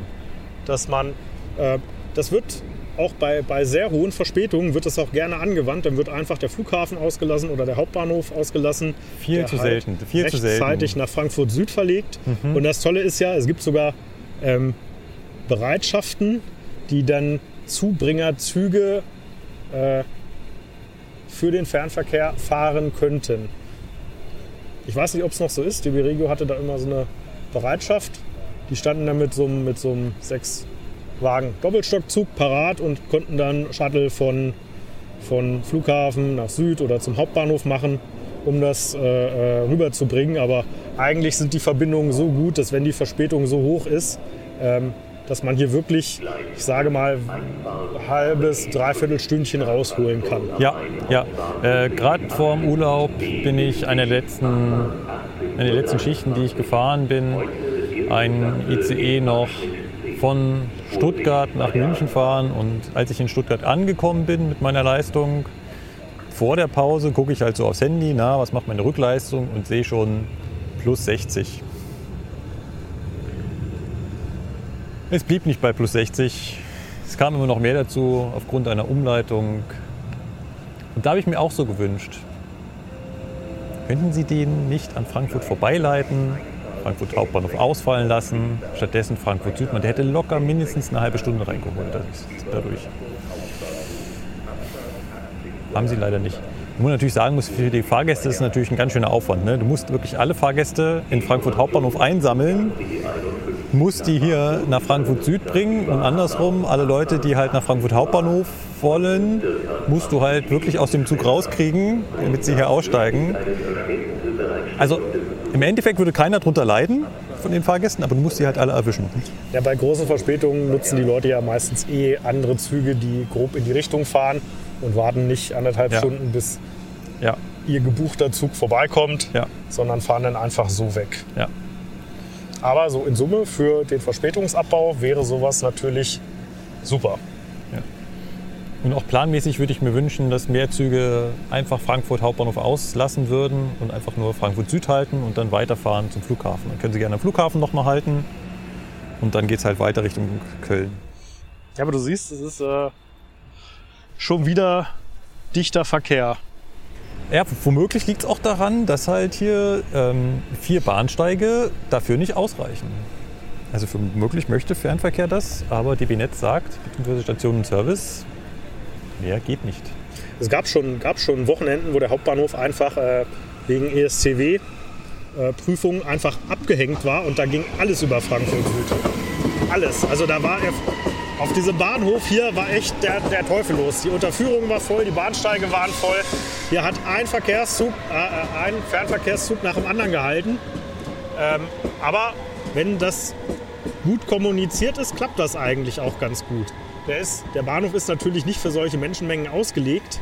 Und ähm, gerade vorne im Bereich der, der Treppenauf-Abgänge äh, merkt man schon, sind ordentliche Engstellen drin, die teilweise so gefühlt nur 30, 40 Zentimeter sind, bevor die, der weiße Sicherheitsbereich anfängt, wo man sich eigentlich auch nicht aufhalten kann, darf, sollte. Ja, vor allem, weil die Züge hier mit Geschwindigkeiten von 100 km/h durchfahren können. Ja. Dementsprechend sollte man sich da nicht zu nah an der Bahnsteigkante bewegen. Ja, und wenn dann hier natürlich Massen unterwegs sind, dann ist das natürlich nicht ohne. Ja, die, die S-Bahn-Steige haben ja eigene Abgänge hier in diese Unterführung. Die fehlen bei den Fernbahnsteigen leider komplett. Stimmt. Das könnte natürlich auch noch mal ein bisschen Entlastung schaffen, wenn es einfach einen alternativen Abgang gibt. So, und jetzt ist eigentlich jeder Bahnsteig mit stehenden oder durchfahrenden Zügen belegt.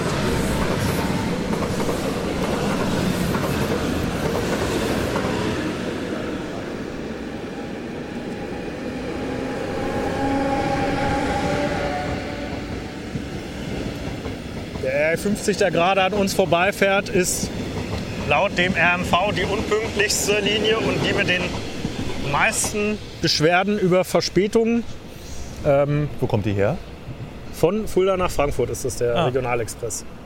Und äh, das Kinzigtal ist ja mit eine der am stärksten ausgelasteten Strecken in Deutschland, würde ich mal so sagen. War eine schöne Strecke, Ja. fahre ich auch gerne lang.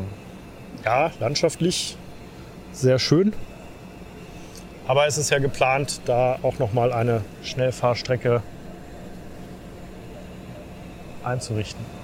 Äh, Wir beobachten gerade, wie scheinbar eine S-Bahn hier am Bahnsteig drüben getrennt werden soll.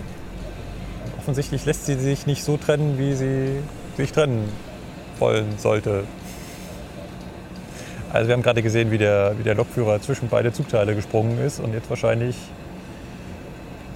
die Hand manuell. entkuppelt. Ja, und jetzt erfolgreich manuell entkuppelt hat. Einfahrt RE 54 nach Frankfurt am Main Hauptbahnhof in den Abschnitten C und D. Abfahrt 18.26 Uhr. Heute erste Klasse. Aber die endet hier, ne? Das ist der Teil, der, Der jetzt in die eine Teil Abstellung wird fährt. abgestellt, ja. Ja, Früher wurden so äh, einzelne immer gesammelt, die abgestellt wurden und sind dann als Leerfahrt in den Außenbahnhof. Das gibt es auch über die S-Bahn-Tunnelstrecke. Leerfahrt in den Außenbahnhof. Das wäre jetzt meine Frage gewesen, wie man die von Frankfurt Süd effektiv am einfachsten in den Außenbahnhof kommt. Äh, entweder durch den Tunnel oder wenn man passend steht.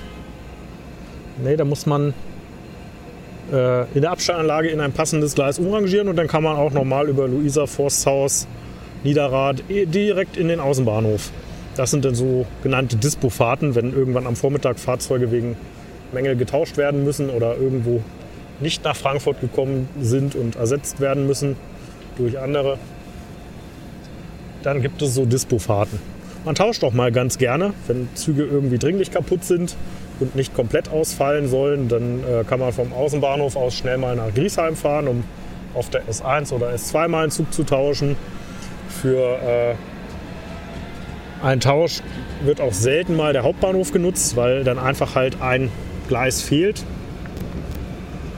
Aber immerhin habt ihr am Hauptbahnhof vier S-Bahn-Gleise, während München am Hauptbahnhof nur zwei S-Bahn-Gleise hat. Ja, wenn steht, dann steht. Ja, Und da steht alles. Richtig. Das wird sich auch mit der zweiten Stammstrecke in München nicht ändern. So, da haben wir, glaube ich, einen Gast. Das ist die Dreieichbahn, ein Triebwagen vom Typ Pesa. Da sind einzelne Fahrten, die müssen in Neu-Isenburg Platz machen. Am Anfang wurden die, der, wurde der Halt in Neu-Isenburg ausgelassen. Dann gab es aber ein bisschen Theater mit den Bürgern. Die wollten dann doch lieber gerne angeschlossen sein an diese superschnelle Verbindung nach Frankfurt. Und deshalb fahren einige Züge hier nach Frankfurt Süd zum Wenden und entlasten damit auch noch mal ein bisschen die S-Bahn. Denn Dreieichbahn war eigentlich immer Stress. In vier Minuten umsteigen von der S-Bahn zur Dreieichbahn und zurück mit äh, Bahnsteigwechsel und über die Main-Neckar-Bahn nochmal unterdurch. Ähm, ja, wie gesagt, gibt es glaube ich hier am Morgen und am Nachmittag von Frankfurt Süd über die Dreieichbahn. Das heißt, der fährt nur als Lehrreise hierher. Nee, ich glaube schon mit Leuten. Mit Leuten. Genau, normalerweise fahren die in den Hauptbahnhof und die, die Zwischenzüge enden in Neu-Isenburg. Ähm, da stehen sie die ganze Zeit am Bahnsteig, aber dadurch ist dann der Güterbahnhof blockiert. Also das heißt, da kann nichts rein oder rausfahren. Ähm, vielleicht müssen sie deswegen auch einfach mal an die Seite fahren.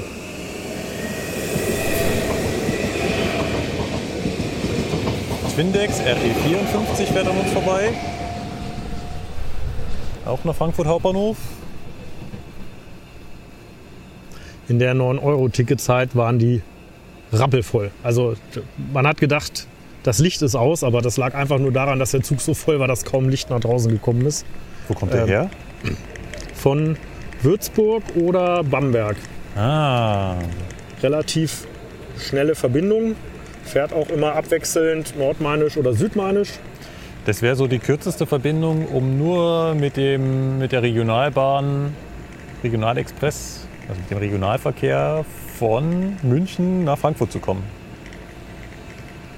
Ja, über die Schnellfahrstrecke nach Nürnberg, weiter Ja. nach Würzburg Und dann und da. von Würzburg nach Frankfurt. Ja. Genau, weil Würzburg hat das Problem, es gibt keine Verbindung mehr nach Fulda. Diese, diese Regionalbahn, die früher, glaube ich, bis nach Flieden, über Flieden weiter bis nach Fulda gefahren ist, die hat man irgendwann eingekürzt und äh, die fährt jetzt nur noch nach Schlüchtern, also dreht genau in die andere Richtung, Richtung Frankfurt. Und da besteht dann äh, Übergang zum Regionalexpress Richtung Fulda oder Frankfurt. Zum RE50. Aber ja, es ist irgendwie so unattraktiv, dass die Leute dann wahrscheinlich ab Nürnberg weiter äh, vielleicht über Thüringen fahren oder halt über Frankfurt fahren müssen und dann mit der Main-Weser-Bahn weiter nach.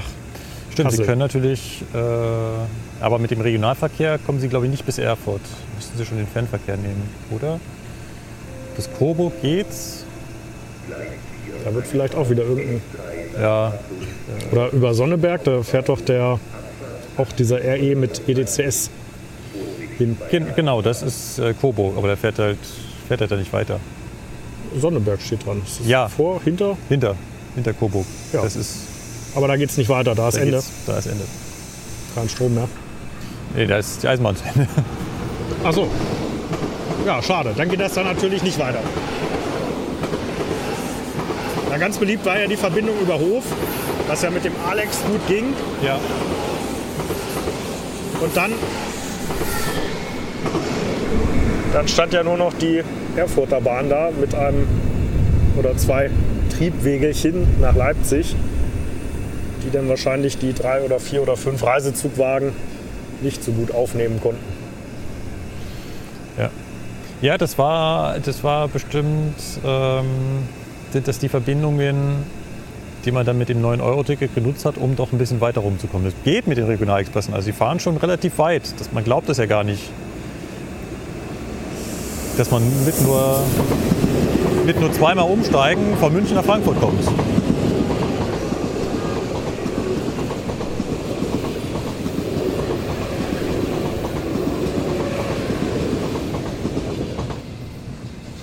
Also welche Züge in Frankfurt auf jeden Fall immer rappelvoll sind, sind die, sind die RE-Züge Frankfurt-Kassel, der RE30.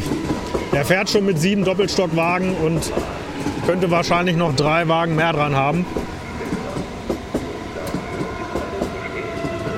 Der ist also wirklich immer sehr gut besucht. Man merkt, wie das Hauptverkehrszeit, ne? Langzüge. Ja. ja ich habe eh, solange ich hier als Gast äh, in Frankfurt bin, festgestellt, dass S-Bahn Frankfurt sehr viele Langzüge einsetzt. Ja, das ist äh, neu und auch nur möglich wegen der ähm, 425, die gekommen sind. Die haben ja die 430 auf der S7, ich sage mal, ausgelöst und stehen dafür als Verstärkerwagen für das, für das Kernnetz ähm, zur Verfügung. Die S7 ist ja so ein bisschen ähm, komplett isoliert vom S-Bahn-Tunnel. Die fährt ja nur von Frankfurt Hauptbahnhof Mhm. über die Riedbahn bis Riedstadt-Goddelau und ist halt so ein, so ein Inselverkehr. Ja, Und äh, die Fahrzeuge, 430 sind da vorher gefahren, sind dann frei geworden, um im Kernnetz zu verstärken.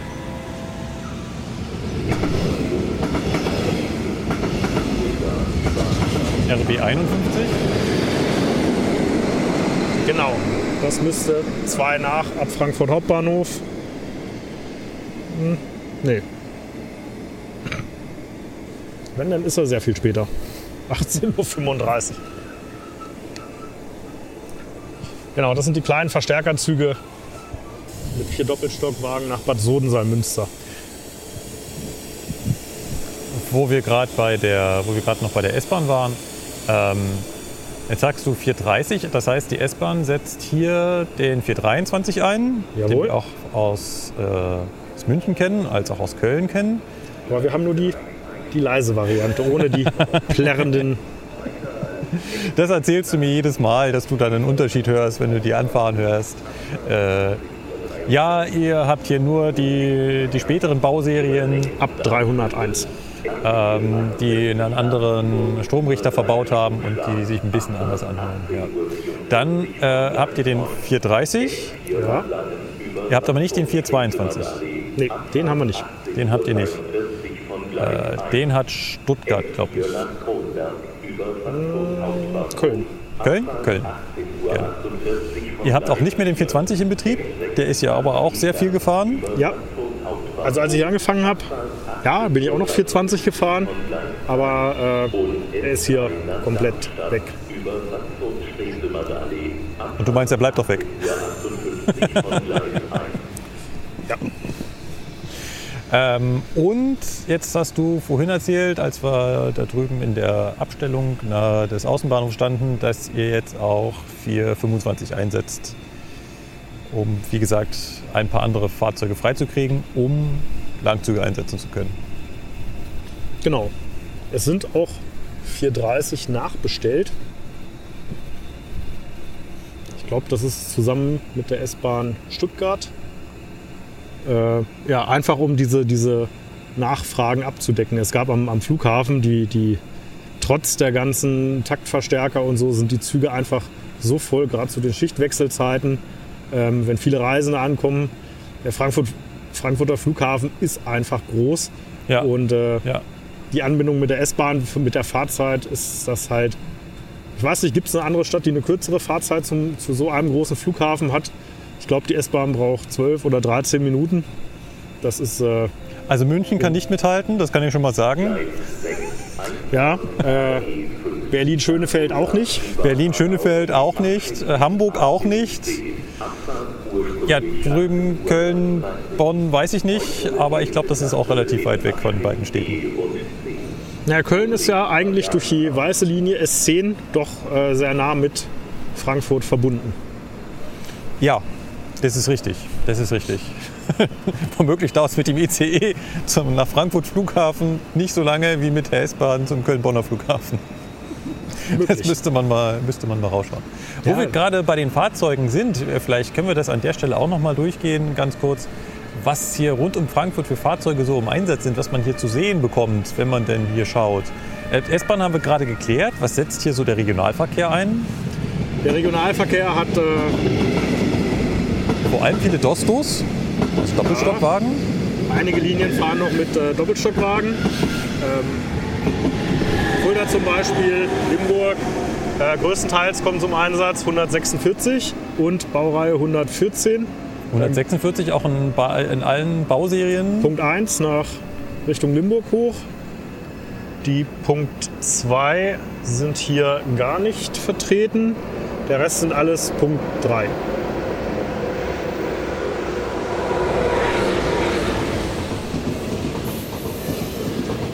Ähm, genau, 114, 146. Ähm, ansonsten sind noch Triebwagen im Einsatz bei der DB 442 für den Mittelhessen-Express. 446 für das Netz Main-Neckar-Ried, also Twindex. an der Flachstelle.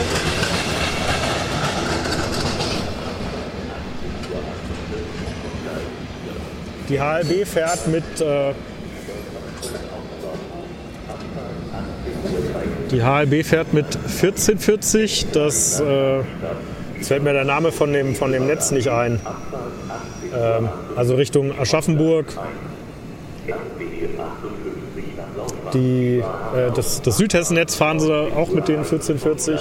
Die, die Vias fährt mit Flirt der ersten Generation, genauso wie die, wie die HLB, nach äh, Kassel, Gießen, Siegen. Der Flirt 3 fährt nach Koblenz. Die, die HLB und die Vias, die haben die, die erste Generation und die DB fährt mit dem, mit dem Flirt 3 nach Koblenz. So, ansonsten gibt es noch die Itinos der Vias, der Odenwaldbahn, Glauburg-Stockheim.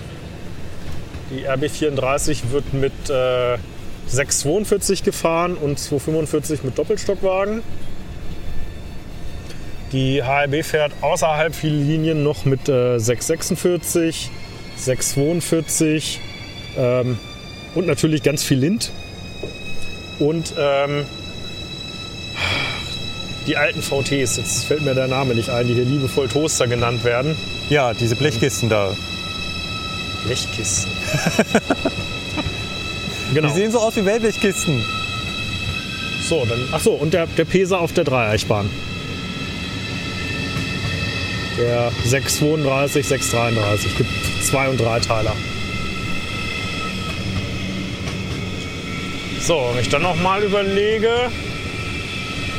Ja, 445, 446. Ähm, genau. In den Varianten Dreiteiler, Vierteiler. Genau, Bamberg, Würzburg, Frankfurt sind 445 und das Main-Neckar-Riednetz wird mit 446 gefahren mit äh, 76 cm Einstiegshöhe. Also beide äh, Baureihen unterscheiden sich nur in der Einstiegshöhe. Ne? Also 445, 446 sind eigentlich diese Twindex-Doppelstock-Triebzüge. Genau, im Moment helfen, glaube ich, auch noch ein paar 425 mal wieder aus beim, beim Mittelhessen-Express zwischen Friedberg und Hanau, so als ewiger Verstärker, weil die anderen 442, äh, ich glaube, irgendwelche äh, Untersuchungen sind da wieder fällig. Hauptuntersuchungen, Sonderarbeiten nach äh, Schäden. Also da ist die Fahrzeugverfügbarkeit im Moment sehr gering. Deswegen helfen auch für 25 aus. Vor Wochen gab es auch einen Ersatzverkehr von der Zentralbahn. Ob das im Moment, noch der Fall ist, weiß ich nicht. Ja, lief so die ersten drei Tage gar nicht. Bin schon wieder fasziniert. Jetzt wird die nächste S-Bahn geschwächt und ihr werdet ja nicht glauben, was der Lokführer gerade wieder machen muss. er ist schon wieder zwischen die Züge geklettert. Ja, äh, da vorne war ein Gleis ziemlich lange gesperrt, weil es da, äh, da war ein Loch. Da war einfach der Untergrund weggerutscht und äh, dann war tagelang waren ein oder ich glaube sogar zwei Bahnsteiggleise einfach nicht, nicht nutzbar, weil einfach das Erdreich irgendwo nachgesackt ist. Ja, Und ja. hast du es gesehen? Es gab Bilder davon, Nee, habe ich nicht. aber ja, war, war schwierig. Vielleicht liegt es ja in dem, in dem Stück irgendwie Überhöhung oder die kommen hier alle so reingerast, dass die alle auf Spannung stehen. Und sich das halt nicht entkuppeln lassen. Ja. Man weiß es nicht. Man weiß es nicht, ja. Äh, noch ganz kurz zum Fernverkehr. Alle Fahrzeuge, die der Fernverkehr so hat, laufen quasi hier auch. Das Einzige, was fehlt, ist der Doppelstock Intercity 2. Aber ansonsten, Den haben wir doch vorne im Bahnhof gesehen. ja, nein, also der Triebzug, also das, die, die KISS, die Westbahn KISS, die kommen nicht hierher.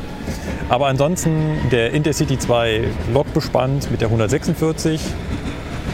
Äh, Der kommt nicht her. Wir, äh, nach Siegen müsste der mit der 147 147 sein. Genau, das hier. Hier fährt die 147.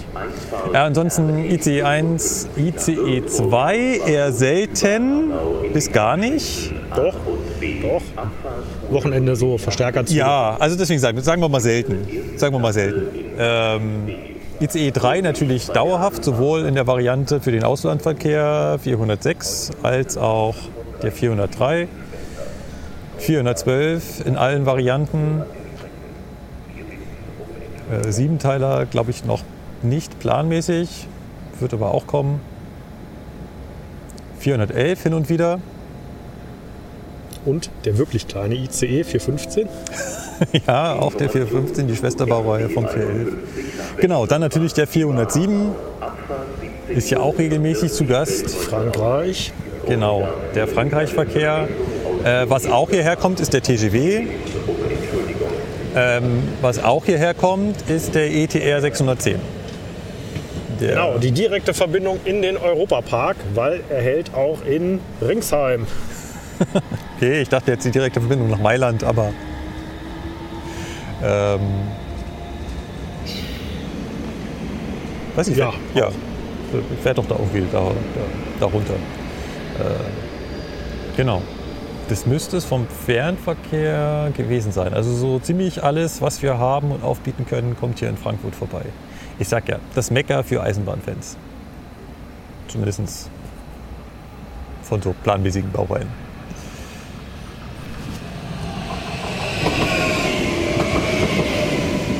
So, ich glaube, machen wir hier in Frankfurt Süd mal einen Haken dran, steigen in den nächstbesten Zug und schauen uns noch den Knoten Stimmt, da war ja noch was. Hanau noch ganz kurz an. Allerdings äh,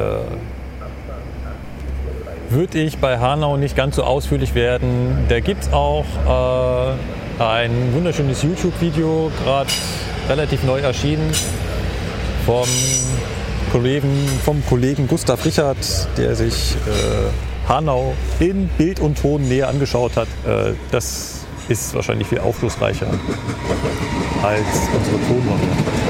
Dann bis in Kürze.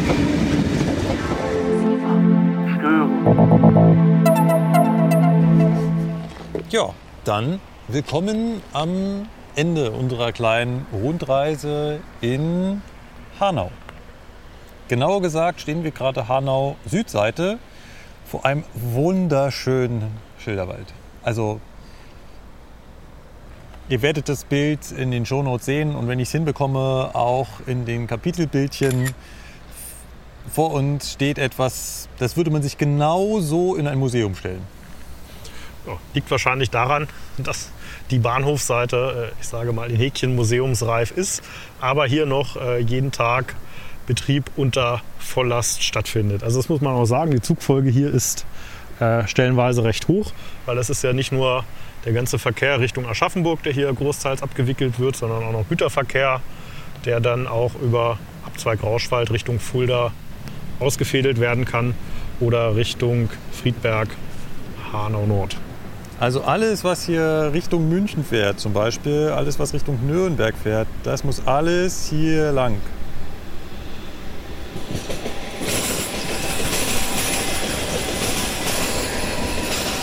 Und was ich ja zu meinem Bedauern sagen muss, es hält leider nicht.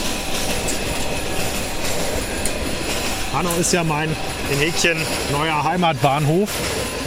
Und trotz der vielen ICEs, die hier jeden Tag durchfahren, halten leider nur die Linie Berlin, Frankfurt Flughafen, Basel und die Linie, äh, gelegentlich kommt einer von Hamburg oder Dortmund über den Rhein, Koblenz, ähm, Frankfurt und dann über Aschaffenburg, Nürnberg weiter nach Passau und Wien. Ja. Die halten hier auch noch und am Wochen, am Freitag und am Sonntag noch mal ein paar Verstärkerzüge, aber ansonsten ist man hier schon ziemlich abgehängt. Was halt dazu führt, dass man mit dem Umweg über Frankfurt immer so ein Stündchen extra braucht oder Richtung Aschaffenburg. Wenn ich zum Beispiel Richtung Nürnberg oder München möchte, dann muss ich immer mit dem Regionalexpress nach Aschaffenburg vorfahren und äh, dann da umsteigen. Das kostet dann auch noch mal so 20 Minuten extra im Gegensatz zur direkten Verbindung. Ja. Es gab eine Zeit, da war Hanau die zweitgrößte hessische Stadt. Hanau ist gar nicht so klein, wie man denkt. Nein, Hanau ist auf dem Weg zur Kreisfreiheit. Ähm, als kreisfreie Stadt. Ist auch enorm gewachsen durch die. Hanau hatte viele Kasernenanlagen, die jetzt ähm, nach dem Abzug der Amis umgenutzt werden. Hier entstehen jetzt große, große Wohnprojekte und äh, dadurch erhöht sich natürlich auch stetig die Einwohnerzahl in Hanau. Hanau hat auch eine große Hafenanlage, ne? Ja, auch mit der Bahn angebunden. Ich gestern erst an einem Bahnübergang gestanden, als eine sehr lange Rangierabteilung die Straße blockiert hat. Aber schön zu sehen, dass da auch noch so reger Betrieb ist. Ja. Ansonsten endet hier natürlich die S-Bahn. Die S8. Also in der Regel die S9. Die S8 Ah. fährt nur in den Spitzenzeiten bis Ah. Hanau und endet sonst in Offenbach Ost. Okay. Äh, Regionalverkehr haben wir hier natürlich auch noch. Genau, RE50, RB51, der Regionalexpress von Fulda und die Regionalbahn von Wächtersbach. Der RE, der von Bebra durchgebunden ist, der, der schnelle RE, der von Fulda nur in äh, Schlüchtern, Gelnhausen, Hanau und Frankfurt Süd hält. Dann haben wir noch äh, mit der HLB RE59, der schnelle zum Flughafen, RB58, das ist äh, Laufach, Aschaffenburg, Frankfurt Hauptbahnhof oder auch Flughafen. Die Vias fährt hier in den Odenwald und auch nach Frankfurt teilweise durch. Die Karlgrundbahn äh, hat auch ein paar Verlängerungen. Die fährt normal von Karl nach Schöllkrippen, aber es gibt auch verlängerte Züge, die dann ab Hanau fahren. Ähm, Würzburg hast du, glaube ich, vergessen. Genau. E RE54, RE55 von Frankfurt über Hanau, Schaffenburg nach Würzburg und auch teilweise weiter nach Bamberg. Ansonsten ist das Besondere an Hanau, das ist so eine Art Inselbahnhof, oder? Das heißt, er ist in zwei Teile geteilt, in Hanau Nord und Hanau Süd. Südseite, Hanau Nord ist ein eigener Bahnhof. Ja. Genau, es gibt die Südseite, das ist die mit den Formsignalen, dem Fahrdienstleiterstellwerk und den drei Wärtern. Die auch alle drei noch besetzt sind. Ja, HP ist äh, am Wochenende nicht durchgängig besetzt, aber ansonsten sind alle rund um die Uhr besetzt. Die heißen, du hast es gerade schon mal aufgezählt, wir stehen hier vor HS. Genau, HS. Das ist, äh, macht die Ausfahrt Richtung Main-Neckar-Brücke und Richtung Hanau West. Ähm, in der Mitte für den, für den Güterbahnhofsbereich gibt es das Stellwerk HP. Dann in der Streckenverzweigung ähm, zum Abzweig Rauschwald und nach Großauheim, Großkrotzenburg, Kahl steht das Fahrdienstleiterstellwerk HAF. Und äh, ein Stück dahinter, Richtung Abzweig Rauschwald, nochmal das Stellwerk HO. Das muss man vielleicht ganz kurz erklären. Die Südseite sind Formsignale und mechanische Stellwerke. Und bei mechanischen Stellwerken brauchst du halt einen Fahrdienstleiterstellwerk und viele auf dem Bahnhof verteilte Wärterstellwerke, die vom Befehlsstellwerk, da wo der Fahrdienstleiter sitzt, nur die Befehle erhalten was sie wo einzustellen haben.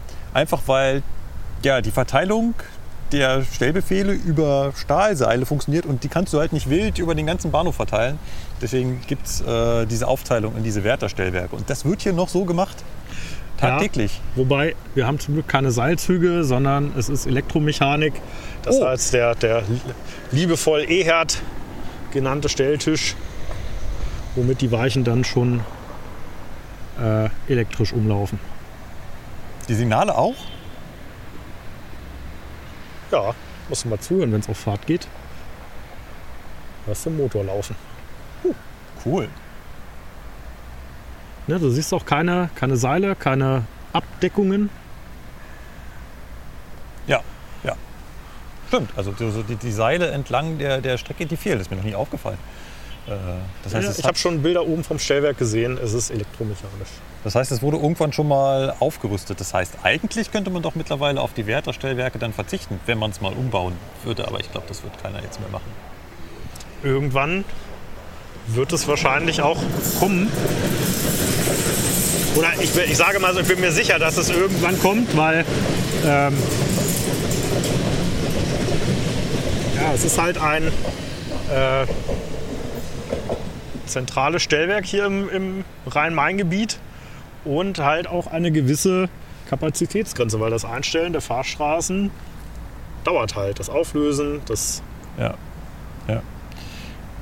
Wer stellt ja noch jemand unter Denkmalschutz? Faszinierend, ich sehe das gerade erst. Das Formsignal vor uns ist, ist ja, stimmt, da sind die Weichen umgelaufen. Ähm, das Formsignal vor uns ist, hat ja eine LED-Beleuchtung. ja, immerhin etwas. Wirklich echt kurios, was für ein Mix an Technologien hier verbaut ist. Und Mix an Technologien ist für den Bahnhof äh, das, das Stichwort, weil die Nordseite wiederum ist ein hochmodernes, ferngesteuertes Stellwerk. Müsste Bauart Lorenz sein. Ein Lorenz-Drucktastenstellwerk mit ESTW-Fernsteuerung Aus der Betriebszentrale heraus. aus der Betriebszentrale zusammen mit dem Bahnhof Offenbach. Und ich glaube, Wolfgang hängt da auch noch mit dran. Ähm, ja, ein total kurioser Bahnhof. Ähm, eigentlich total spannend und tatsächlich äh, für uns Münchner das letzte planmäßig noch befahrene Stück mit Formsignalen. Traurigerweise. Echt? Nicht mal im schwäbischen Gemüse da noch irgendwas mit, mit Formsignalen? Nein. Nichts mehr. Übrigens im Hintergrund hört man gerade die Odenwaldbahn. Ja, das sind die beiden Linz. Den, den Itino gab es nicht mehr, den hatten sie nicht mehr im Schrank. Also deswegen musste wegen der Nachfrage irgendetwas anderes her, weil einfach die Nachfrage auf der Odenwaldbahn so drastisch gestiegen ist, dass die vorhandenen Triebwagen einfach nicht mehr ausgereicht haben, um die, die Wünsche nach längeren und mehr Zügen zufriedenzustellen. Und so hat man halt noch ein paar Lind beschafft. Die sind natürlich nicht mit I- Itinos kuppelbar, aber ähm, laufen dann halt in ihren eigenen Plänen. Ja, äh, noch äh, als letztes, wir stehen auch genau vor einer Weiche, die für äh, mich als Münchner sehr oft fahrwegbestimmend ist. Denn ab, von hier ab Hanau äh, entscheidet im Endeffekt die Betriebslage, ob ich von hier aus nordmainisch über den Ostbahnhof nach Frankfurt Süd fahre oder südmainisch über Offenbach.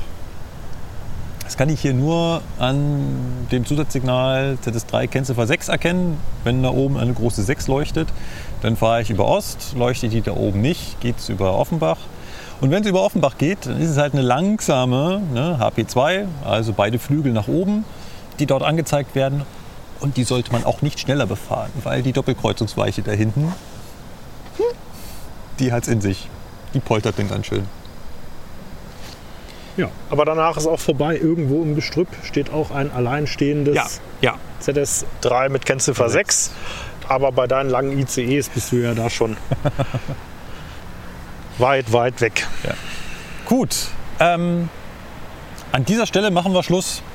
Ich würde mich ganz herzlich, Sebastian, bei dir, bei dir bedanken. Das war ein unheimlich geiler Tag. Ich hoffe, äh, für euch da draußen, den Zuhörenden, äh, war das genauso aufschlussreich wie für mich. Äh, mir hat das wirklich Spaß gemacht. Umso länger man hier ist, umso mehr tun sich noch Sachen auf, wo man eigentlich sagt, da müsste man auch mal hin. Darüber muss man auch noch mal sprechen und vor allem mit dir, Sebastian, macht das halt Spaß, weil du hast da zu allem was zu erzählen. Leute, ihr habt da draußen ja nur die Hälfte gehört, weil jedes Mal, wenn ich das Aufnahmegerät aufmache, dann fängt der Sebastian erst an zu reden. Das ist leider so, ich wollte es auch nicht heimlich anlassen. Ich muss ihn beim nächsten Mal irgendwie da noch kriegen, äh, die ganzen interessanten Stories nebenbei auch zu erzählen, wenn der rote Knopf gedrückt ist. Nee, wie gesagt, mein, mein Angebot ist, wenn das Interesse besteht, ähm, mal so die, die Nebenstrecken rund um Frankfurt zu erkunden, da mal eine Runde zu drehen und sich vielleicht mal die Dreieichbahn anzugucken oder mal äh, nach Using in den Taunus zu fahren. Ähm, oder, was dir auch aufgefallen ist, äh, Gelnhausen-Gießen. Äh, ist wirklich, also da kann ich vielleicht nicht so viel zu erzählen, das ist auf jeden Fall landschaftlich sehr schön. Oder man erkundet das einfach mal. Das wäre so ein Vorschlag. Oder S-Bahn Rhein-Main. Da gibt es vielleicht auch noch auf den Außenästen ein paar mehr Impressionen zu sammeln als einfach nur der S-Bahn-Tunnel, der aber aufgrund des Stellwerks auch sehr interessant ist. Gut, Sebastian, vielen Dank und äh, ja, ich drücke in Kürze auf den Stopp-Button. Ihr da draußen wisst, wenn ihr Kommentare habt, wenn ihr Ergänzungen habt, wenn ihr Kritik habt oder auch einfach nur Lobeshymnen absenden wollt, dann tut das doch bitte auf unserer Webseite zugfunk-podcast.de.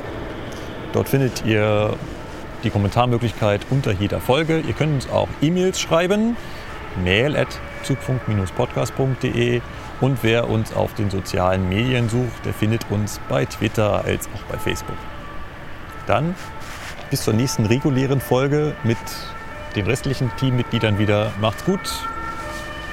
Tschüss. Tschüss.